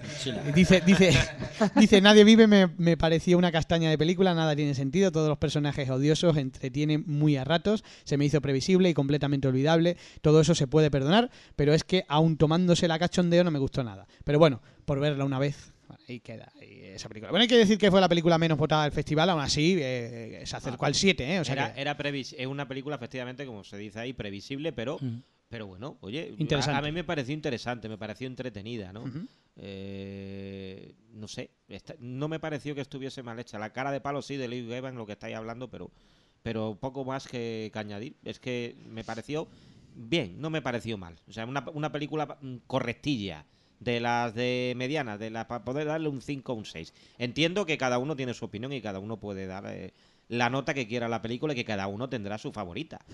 Pero hay que tener en cuenta también que a esas horas o te quedas dormido o... o- o- Los o- factores son los factores. o está claro, Y eso que este año hemos trasladado, hemos trasladado una película al sábado, porque eh, al domingo, perdón, porque hay que decir que esta película empezó a la una, acabó a las 3, otros años a las 3 empezaba otra, pero por descanso del personal. Por y- cierto, que, que me ha veni- que me ha venido a la mente, me ha venido a la mente en el segundo festival que se hizo, que fue el primero que se hizo en el Capitol. Sí. en que- o no sé si fue el segundo, quizá el tercero. No, no, no recuerdo si fue en la, en la de en la del muñeco diabólico o en la del anterior. Tercero, tercero. El del- es, que, es que no me acuerdo en cuál festival. Aquella película alemana de, la- de las chicas que eran vampiros. ¿Cómo se llamaba? Somos la noche. Somos la Somos la noche. noche. Esa película, esa película la puso la crítica en general, en periodistas y todo por a parir, que era un execrable y tal. Y a mí esa película me, pare- me pareció bastante, por eso te digo que bas- bastante bien, es decir, por eso te digo que cada uno tiene su opinión Los y, momentos que- también. y- y hay que, y hay que- y hay que respetarla. Pero me pareció muy buena, sobre todo la escena inicial del avión, me pareció magnífica. Me, me pareció una, una película y sin embargo, esa película también en, aquel festival fue muy poco, muy poco votada y era una película alemana bastante interesante. Depende de las pretensiones de la gente. Bastante interesante. El momento en que la sí, veas. mezcla, mezcla el cine juvenil, de acuerdo, mezcla el cine juvenil con eso, pero tenía cosillas aquella película. O sea que no era del todo desechable y me pareció interesante. Sin embargo, pues, la gente, recuerdo que en aquel festival pues era una de las que de las que menos gustó. Y por eso te digo que, que nunca va, nunca va, nunca iré, nunca estaremos en consonancia, porque eso es lo bonito que tiene el cine. ¿eh? Por supuesto, No, haya- no lo olvidemos, es lo bonito que tiene el cine decir cuál es la mejor, cuál es la peor y tal, y formarse un debate. Que haya debate, exactamente. Juan Antonio, no sé si, si bueno, si viste Nadie Vive. ¿Qué te, qué te parece Nadie Vives? Juan Antonio, tiene que quitar el mute, recordar. Es que Juan Antonio está en plena festividad, por eso cuando habla, habla Juan Antonio se oyen cosas raras, ¿no? Hace un momento han sonado tambores. No sé si me oye Juan Antonio. Lo que festeja la gente el gol de Messi. Qué canalla, qué canalla. Puede que no, ¿eh? Bueno, pues mientras le recuperamos pasamos a mm, pasamos a la siguiente peli, ya estamos acabando, vamos con eh, para mí una de las mejores, sinceramente, aunque y toda una sorpresa, que es Juegos Sucios. Mm. Vamos con, con ella, Javi, que sé que a ti te gustó. Sí, no, lo que sabes es que me tengo que ir. También por eso. Pero se, se me ha Juegos ido la olla. juegos sucios. Todo lo que se No, puede no, hacer por dinero. bien. Eh, Yo, yo creo que dentro de lo mm, maquiavélico, de lo poco verosímil que pueda eh, parecer, eh, lo que plantea es una situación que se podría dar. Una persona que se, ve al límite de sus posibilidades, que no, no al límite de la desesperación, podría llegar a plantearse cualquier dilema, afrontar cualquier tipo de prueba. Por dinero, lo hago, lo que sea, pero no solo es por dinero, es por desesperación. En realidad el personaje se plantea muchas cosas, ¿no? Luego entran en juego también eh, que los dos protagonistas tienen un pasado en común que aparece de repente eh, propiciado por la, la situación de desesperación y que entran en- entran a formar parte del juego de, una, de, de unos, de unos tíos que están ociosos, ¿no? una pareja de gente ociosa. Y dentro de lo inverosímil, vuelvo a decir, es que yo creo que es algo, es algo que podemos plantearnos como que mm, no solo posible, sino terrible que sea posible. ¿no? Y, la, y la película tiene un ritmo brutal, tiene mucho gore, tiene, tiene de todo, y, y tiene escenas que son, bueno, la- cuando dice vamos a cagar dentro del piso del vecino, bueno, es que eso, yo de eso habrá poco, ¿eh? y, y- y que ser, ser pillado, tío. Es bestial, es como una escena de niños chicos, ¿no? Pero Es una- no sé, es como una vuelta a la infancia. Es una rayada la película de A mí la película, yo- de lo que vi, yo creo que es lo mejor de lo que vi. Ya te digo, no pude ver muchas pelis, ¿no? Pero sí, es de lo mejor que vi. Omar, Eh, estoy de acuerdo con Javier. Si entras en el juego de la película, eh, jugando, si te la crees, va a ser de lo mejor. Es tan dura. Si llegas a creértela, puede ser tan dura y tan bestia que deja la piel de gallina. O sea, el humano es capaz de hacer las cosas que te plantea aquí. Si, si entras en el juego, es, es la más fuerte que hay el festival este. Si no, pues vas a ver una fatochada Claro. que una fatochada que no te vas a creer y no, no, te, va, no te va a gustar. Personalmente yo sí que entré en el juego y es como la disfrutas de verdad. Eh, las actuaciones están correctas, pero las situaciones son tan descabelladas y tan reales que deja piel de gallina, sin duda. Yo digo lo mismo. Es una película mórbida. Mórbida y, además es una película mórbida y, y además digo lo mismo con Mark, que tienes que entrar desde el principio en el juego de la película. Si entras en el juego de, de lo que No te de, desenganchas, de lo que eso ya no te desengancha. Y ese final todo ensangrentado. me pareció, me pareció Final, me- esa imagen me- final. sí, con- sí, plano, plano en- final. el plano final en la casa familiar. Buenísimo. Me pareció un. A mí es la que más me ha gustado del ciclo, tengo que decirlo. Y tampoco me ha disgustado nada. Mi segunda favorita, que os vaya a reír, es la que se ha puesto para los niños, ¿eh? A los monstruos. vamos, luego vamos con ella. Eloy, Juegos Sucios. Que sé que hay una Pues- secuencia que a ti te encanta, canina. Sí. Ah, sí. Te pone sí. canino, a que. Sí, bueno, es una. Juego Sucio es una gamberrada. Eh, me parece un, un programa de estos de Jackass eh, en versión película. Eh, la, escena, la escena, la mejor escena de, de la película es la que el tío se masturba en el sofá. Sí, hostia, eso es bestial, tío. Es bestial, tío. Verdad, ya no me acordaba yo eh, de eso, tío. Es todo, es todo, o sea, sí. es- Venga, con mi una- mujer, venga, dale. Una, una mega una mega gamberrada a lo bestia y todo en exceso y personajes pues muy muy exagerados Sí, y, pero es una bueno. crítica social, ¿eh? Podríamos Pero llegar también a sí puntos. sí es lo que lo que has dicho tú Javi em, que, que eso puede pasar y lo puedes lo puedes ver de esa forma eh, como una un retrato crudo de de Que no sabemos si estará pasando. Sí, puede, puede ser. De, de lo que hacen los ricos por, por aburrimiento, ¿no? Eh, que cogen a, a perdedores o a, a gente que no ha tenido suerte en la vida y, le, y se ríen con ellos, ¿no? O sea, se ríen de ellos. eh. Entonces, nunca sabes el, el papel de, creo que se llama David Kirchner, el, el ricachón que, que está todo, toda la noche repartiendo dinero.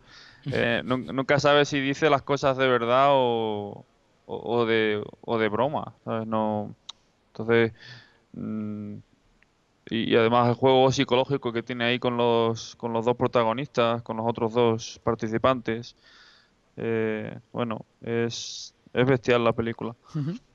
Por aquí dice de Red sobre la película, dice Juegos Sucios es buenísima, una historia muy original y no es políticamente correcta. También comenta que donde se, se comenta, los comentarios están en abandomovies.net, porque la, la ha puesto en desde, desde el mismo YouTube, ¿no? De donde se ve. Entonces, pues, ahí están todos los comentarios. Leo más, por aquí, Chalewen dice que con Juegos Sucios te puedes reír, asquear y curiosamente te hace pensar, tiene reflexiones a, tener en cuenta, actuaciones correctas y correctamente narradas. El final te deja con el culo roto. Dice Kaneken, eh, Juegos Sucios es la mejor de todas, es una prueba de hasta dónde puede llegar el ser humano. Y Cinefilo Listo dice que Juegos Sucios me pareció una película bastante buena, no sabía nada de ella antes de verla y me pareció bastante entretenida, con ritmo y que sorprendentemente te hace pensar más de lo que uno espera. Dice, bastante recomendable. También pone un postdata que dice que recuerde que le encanta Go- Go- Godzilla, que seguramente nadie lo sabe, pues lo recuerdo, lo recuerdo. Le gustó Godzilla, ¿eh? le puso un 9, un 8, no me acuerdo. Y se la ha comprado en Blu-ray, además. Sí, sí, la última. Paquete, paquete aquel. Bueno, y, y un- sobre Nadie Vive, que ha entrado tarde, el comentario dice mm, Raúl Rubio, dice, a mí Nadie Vive me pareció un truñaco muy divertido, pero eh, no la veía eh, no la vería una segunda vez. La dirección de eh, Kitimura es sobresaliente y hay algunas escenas, como la de Luz Haven saliendo dentro del mastodonte, que no se la quitan a uno fácilmente de la cabeza. Eso sí, el final es un poco previsible, ¿no?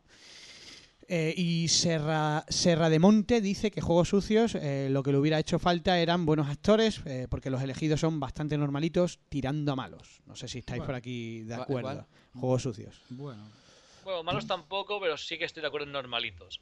O sea, tampoco es que lleven ellos el peso de la película, es más guion que los actores. Pero No, pero, sí, eh, le da eh, más credibilidad porque parecen más personas de la calle. A mí el prota me gustó.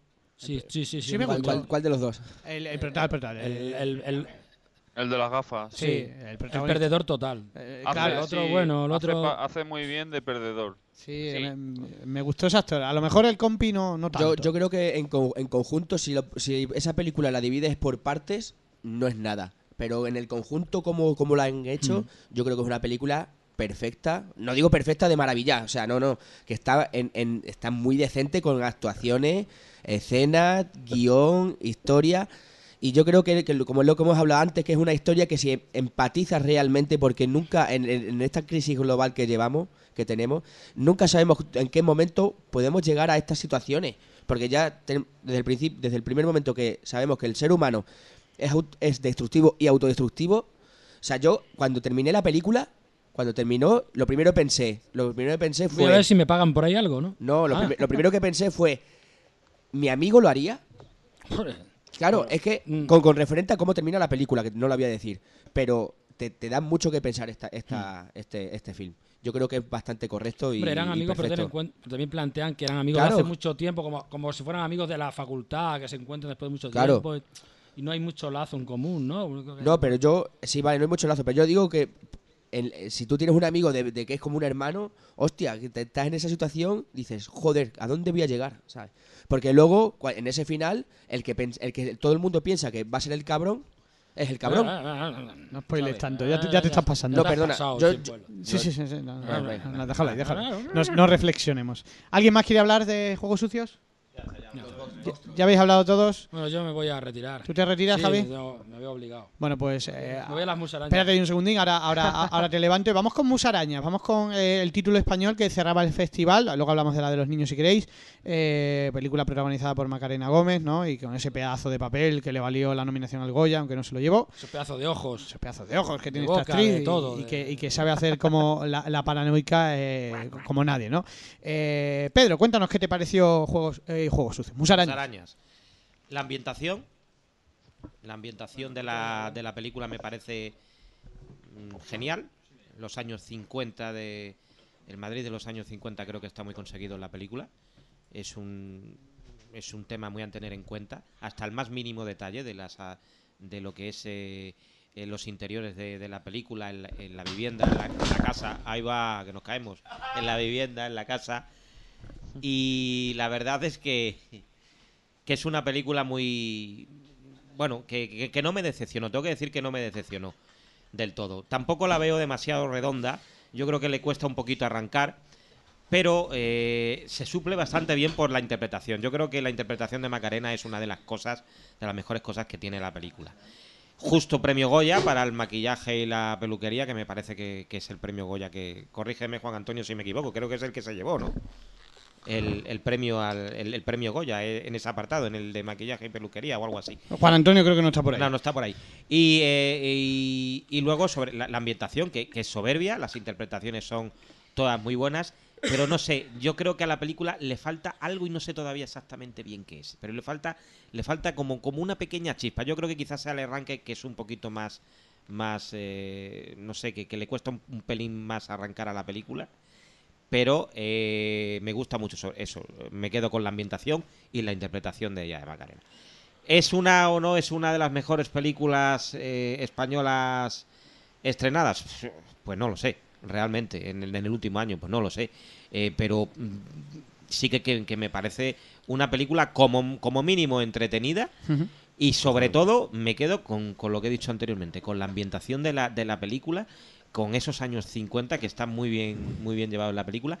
Y con, con esas casas ofreciendo hasta, bueno, las grietas de las maderas, en fin, el, el papel que recubre la- la- la- la- las paredes, está todo muy, muy, muy conseguido. De decir que en ese aspecto eh, ahí han puesto mucho énfasis y, y es lo que me, gusta de, esta peli. Y creo, Pedro, que ahí le das to- toda la razón a que te, te- meta dentro en, en el, en el terror que va, que, va a suceder, porque ya, ya desde esas, esas casas con esas decoraciones, ya te yo, yo he entrado en casas así y, tío, es entrar y te da Sí. un mal yuyu, te Sí, da un sí. rollo en el, en el- en mi- cuerpo. la casa que tenía mi bisabuela aquí en la Plaza Italia en Cáceres era así parecida.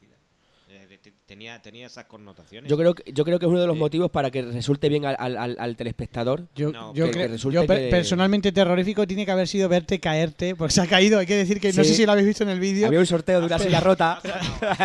Había una silla rota y ha pegado un castañazo que se ha caído al suelo, pero pues hemos conseguido levantarlo ahora cuando se ha cambiado. Bueno, si habéis visto que la cámara empezó a moverse y a hacer cosas. Bueno, no ha tirado el ordenador porque Dios no ha querido, Sí, de pues si llego a tirar el ordenador, eh, luego voy yo por la ventana. Sí, o sea, sí, seguro hubiera salido por la ventana. Pero bueno, se ha recuperado, se ha partido meter, la silla. Meter una película de. Volviendo a Musarañas, meter un- una película de género terrorífico en plena posguerra española.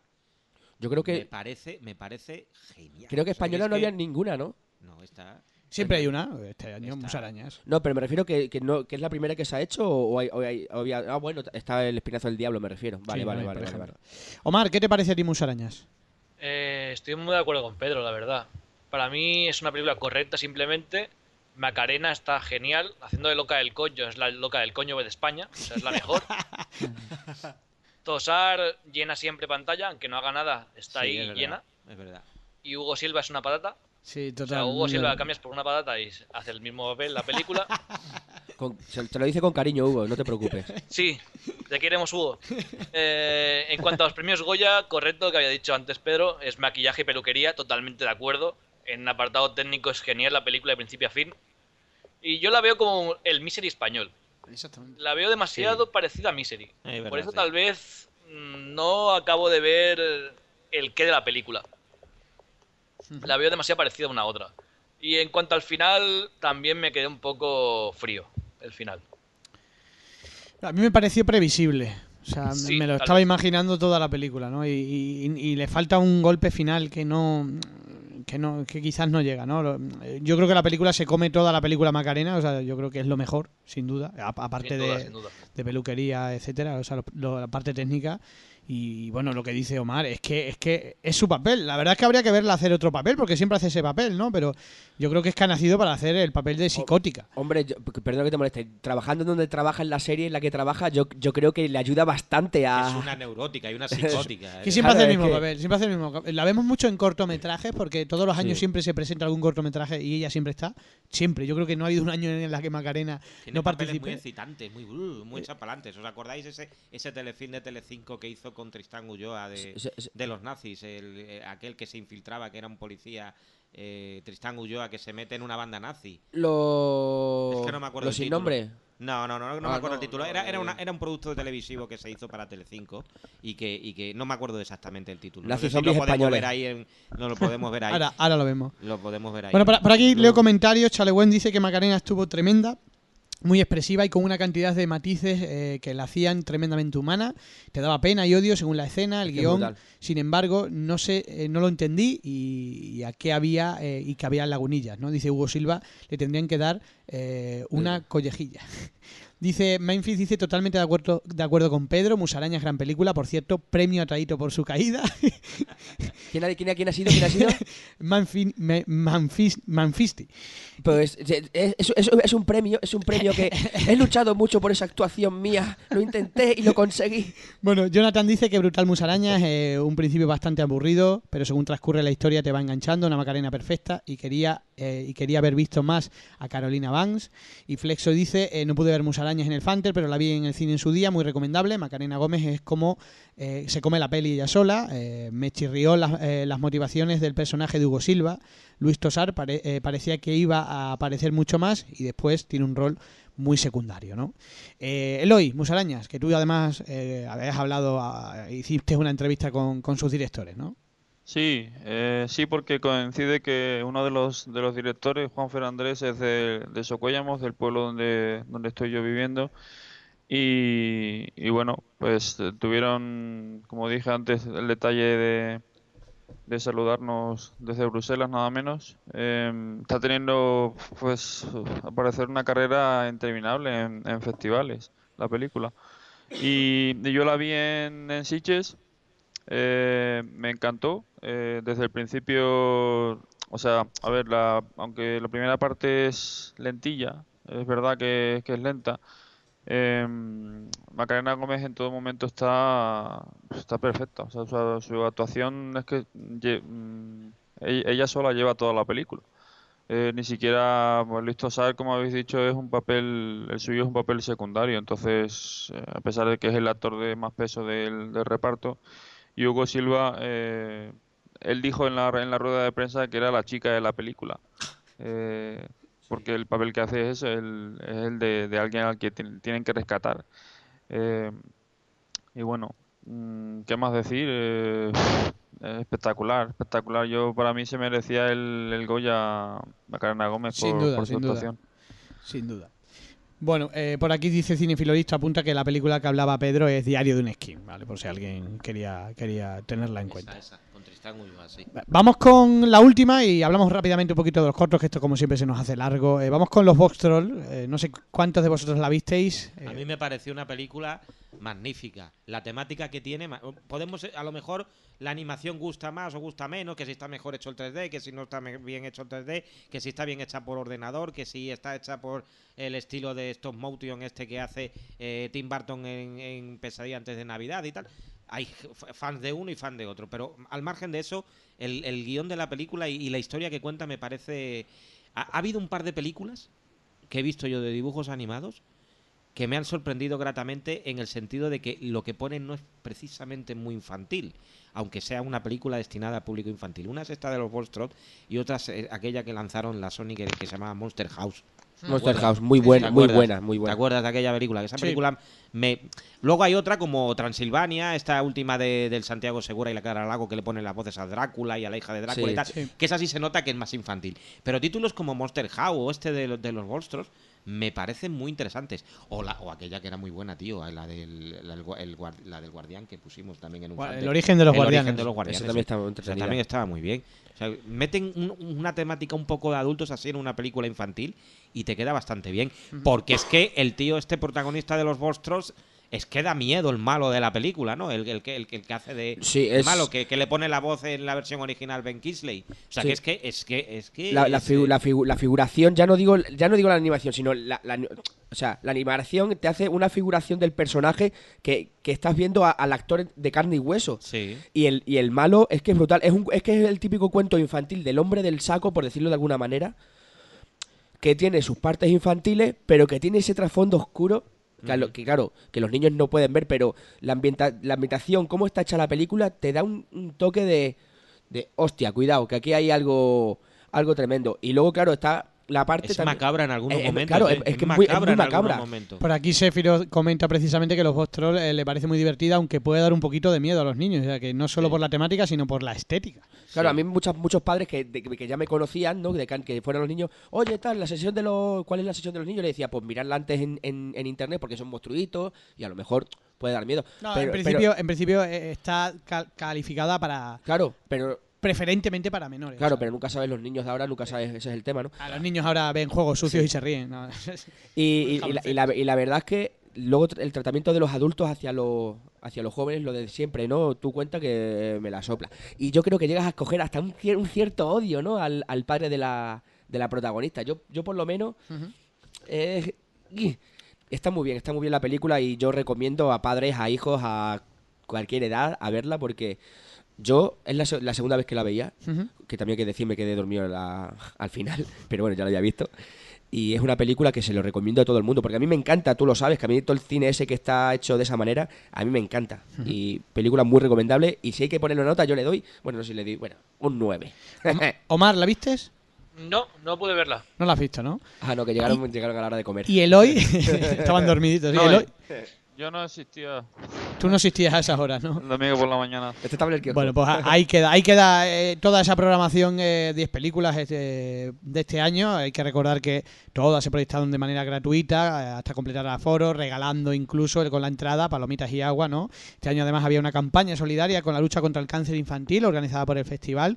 Tengo que decir que en total se han recaudado 1.720 euros que, bueno, que va íntegramente para la asociación, entre lo que han aportado las empresas que patrocinaban cada una de las películas, bueno, y las huchas que había repartida por, por el festival, que la gente podía aportar, ¿no? Sacamos a Taito una vez de recolecta, como con el cepillo, Sí, como, con, como buen cura. con tu cuñado, ¿no? Sí.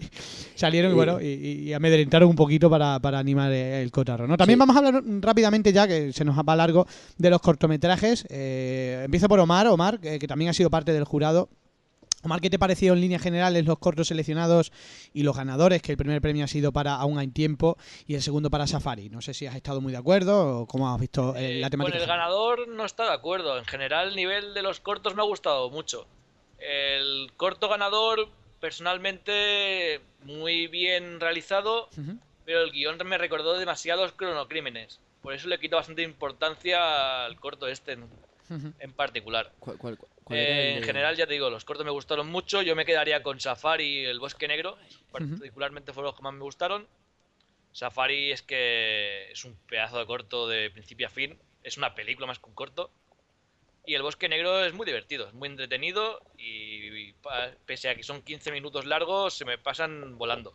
El Bosque Negro hay que decir que eh, se quedó a las puertas. ¿eh? O sea, el segundo premio estuvo muy debatido entre por puntuaciones, ¿no? Los jurados iban votando y quedó muy discutido entre mm, precisamente entre Safari y el Bosque Negro. La verdad es que el primero eh, sí que sí que es verdad que la temática toca un poco la de los cronocrímenes, ¿no? O sea, esas líneas temporales, pero la verdad es que fue el ganador indiscutible, ¿eh? O sea, ahí sí que no hubo no hubo duda, pues, la amplia mayoría del jurado le otorgó ese premio, Pedro.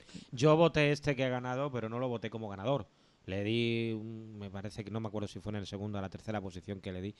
Te- me gustó, mm, vamos, a mí el que más me gustó, eh, y eso que, que yo entiendo que, que no gustara tanto porque vimos una película el año pasado en el Fanter que tenía más o menos la misma temática. Frontiers. Pero, pero, eh, no, Frontiers no. La, la de la de la, la de la niña que hace los años y el The Ones. y lleva y el de los Ones. Eh, y, y me gustó el corte de el, el corto de francés, el de los chavales que van a la posada allí, que tenían a los niños que hacían los años. eh, y- No lo vi, creo. eh, no es que no me acuerdo ahora mismo del, del título porque estaban todos ahí. Eh, Trayectores. Trayectorias, trayectorias. Ese es el que, el que más me gusta. Hombre, también me gusta Safari, también me gusta el del, bo- hombre, el del, el del bosque reconozco que, que, que técnicamente está muy bien resuelto. E- Ese es el, de, el del hada, ¿no? El, de- el del dragón y el del caballero, ¿no? Exactamente, Vale, el del vale. caballero. Ese está muy bien hecha la ambientación y, ese- Sí, y- y está muy también, bien hecha. y también eh, el vestuario que se elige eh, y en fin, eh, la, la técnica que se ha utilizado a la hora de, de rodar este, este Está, corto. está muy currado el ese, corto. está, ese está muy currado. Luego ha habido otros que no me han gustado tanto. Bueno, el del niño de la taquilla, este de que abre la taquilla y está el monstruo del... del A mí ese me parece, me parece curiosillo. Sí, bueno, y tal. Ah, bueno, el que era brutal, el que era brutal, aunque era muy corto, que, que, que pone al principio que está basado en hechos reales, era el argentino, ¿eh? El, el, el Ah, que se... El que se- bueno buenas también, muy manos. bueno. el que La han, se- com- el que la han se- comentado antes, el ¿no? que, se, manos. el, que Buenas se, el manos. que se le cae al, a la, Ah, a la el- niñera, se le cae al niño en el... Una salvajada, una Ah, ese, salvajada. ese- salvajada. ese- ese es un descojono. Yo, me reí muchísimo. Le quita a la hermana al niño, lo suplanta. Bueno, con- bueno, La, carrera, la carrera también me gustó mucho, ¿eh? Ha habido, ha, ha- ha sido, yo creo que ha sido el año, eh, por las puntuaciones del jurado que hemos visto, que más difícil ha estado. En otros años siempre ha habido varios cortos que destacaban rápido y este año ha estado muy, muy discutido, como bien dice Pedro. Él ha votado, por ejemplo, al francés como ganador. Ha habido ahí, ha habido bastante discre- discrepancia en los cortos. Eh, por aquí leo algunos comentarios sobre ello.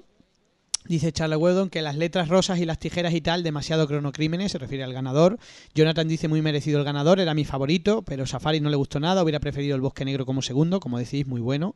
Flexo dice de los cortos tenían mucha calidad, de acuerdo con el ganador, a un tiempo, pero Safari me dejó frío, en buenas manos me dejó con muy mal cuerpo por la temática de basada en hechos reales. Mr. Denton eh, parecía el comienzo de un film, el corto francés me lo esperaba incluso más gore, ¿no? Eh, Eloy, Eloy, hay que decir a Eloy, hay que darle un aplauso y, y yo desde aquí su agradecimiento porque Eloy ha sido uno de los encargados de la preselección de, de cortos que venían en inglés y se ha tenido que ver él solito la friolera de 1500 trabajos.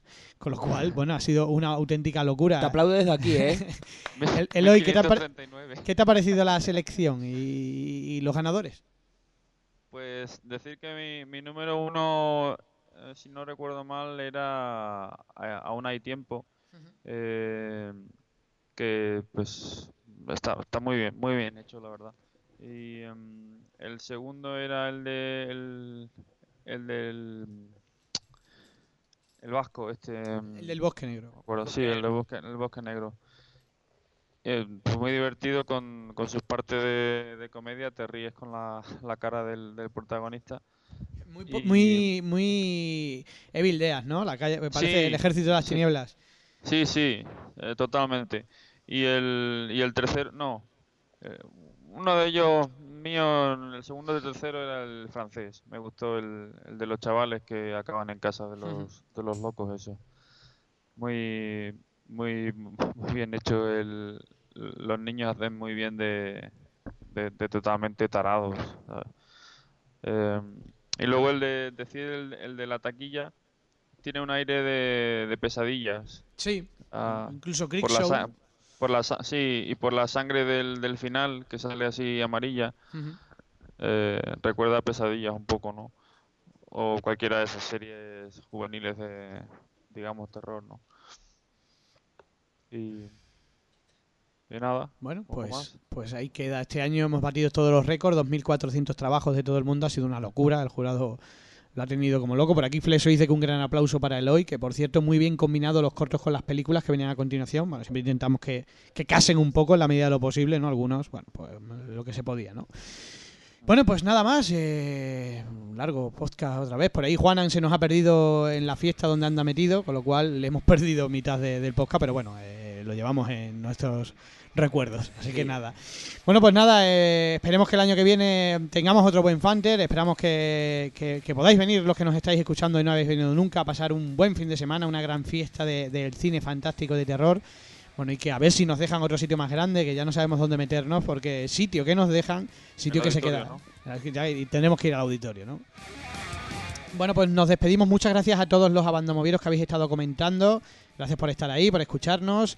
Eh, gracias sobre todo a- también a nuestros contertulios. Me despido de ellos. Javier Bocadulce se ha alargado hace un rato, que ha sido justo cuando Eloy ha pegado el porrazo con la silla. Tenéis que verlo, ¿eh? Porque está en Eh, YouTube. Eloy, Eloy. Eloy, perdón. eh, ¿Por qué? Taito. ¿Por qué estás con- No lo sé, no lo sé, estoy un poco perdido. Ha sido Taito, será por la coleta. Ha sido Taito. eh, que si rebobináis un poquito en el vídeo, podéis verlo en directo, porque se ha pegado un pestiñado directamente en directo. Con lo cual, bueno, pues Taito, muchas gracias por tu caída y por tus A ti, comentarios. eh, eso me estaba riendo antes cuando estabais hablando que vamos a aparecer en los, en los zapping en televisión al final, verás. Bueno, don Pedro Hernández, que además ha estrenado en este podcast, que esperemos que vuelvas por aquí. Muchas gracias por venir. De nada. Eh, hasta otra y. Y bueno, que me lo he pasado muy bien. Estas tertulias de cine están muy bien, hombre. Eh, yo me lo he pasado bastante bien, aunque haya sido solo el primero. En el próximo Mucho espero más. volver a estar. He estado escuchando algunos podcasts de estos que tenéis aquí grabados y tal, hombre. Hay algunos que. Tiburón 3D, la presa, ¿cómo podéis hacer un podcast de eso? Pues para, ay, met- para meternos con ella. Si a la gente le gusta cuando nos metemos Claro. con Por cierto, que la chavala de Tiburón 3D, la presa, es la de los juegos sucios. Ah, sí, sí, es verdad, sí, ¿eh? Es la de juegos sucios. Sí. de sucios. Bueno, pues lo dicho. Omar, muchísimas gracias. Primero por estar en el podcast y segundo, por supuesto, por venir desde tan lejos, desde Bruselas, ni más ni menos. Eh, Bruselas, Cáceres, bueno, un Oh. pedazo de viaje. gracias a vosotros por el pedazo de festival y por invitarme hoy a hablar aquí con vosotros. Re- realmente venía del barrio rojo. Y, y- pero dice que, di- dice que es de Bruselas, pero venía del, del barrio rojo. ¿Cómo lo sabes, eh? Un abrazo, Omar. Es lo que hubiera hecho él. Oye, yo Siempre. tengo- Y bueno, yo ya tengo una Eloy. pregunta. Dime, Eloy. Eh, ¿Va a haber algún algún vídeo o algo de, por ejemplo, de lo de los nazis cuando nos llevamos a la... a la por, ahí por- ahí se están montando los vídeos porque hay un cacao, hay tantas cámaras, tantos vídeos que sí, que seguramente subamos, bueno, cosillas que se hicieron, incluso de la gala que también hubo, ¿no? Eh, o sea que subiremos un poquito de todo. Se está haciendo un montaje, un poquito de las colas, de todo, para que todo el mundo vea más o menos lo que pudo ser en imagen, ¿no? O sea que habrá un vídeo, habrá un vídeo. Aparte del programa de en Teleextremadura, ¿no? Sí, aparte de eso que está, eso está online ya, que están ahí, pero lo incluiremos. Inclu- iremos incluyendo todas esas cosas. No, no controla el enlace de, de la tele. Ya, ya te lo pasaré, no te preocupes. Bueno, y don Eloy, eh, muchas gracias también por, por haber estado aquí con nosotros en este podcast. Nada, un placer como siempre. Y a Juana, que está de fiesta, con lo cual, pues que se lo pase muy bien. Una cerveza a nuestra Una salud. cervecita a nuestra salud. Bueno, y un servidor que se despide de vosotros. Muchas gracias a todos. eh, y la- enseguida volveremos porque tenemos un podcast preparado para los Vengadores, ese acontecimiento Hombre. cinematográfico en el que seguro que nos daremos de, de- de hostias entre todos, ¿no? Porque, bueno, Hombre. ya sabéis que los superhéroes generan mucha polémica. Bueno, lo dicho, muchas gracias a todos por escucharnos y hasta la próxima, bandomovieros. Abando Podcast, tu podcast de cine de terror.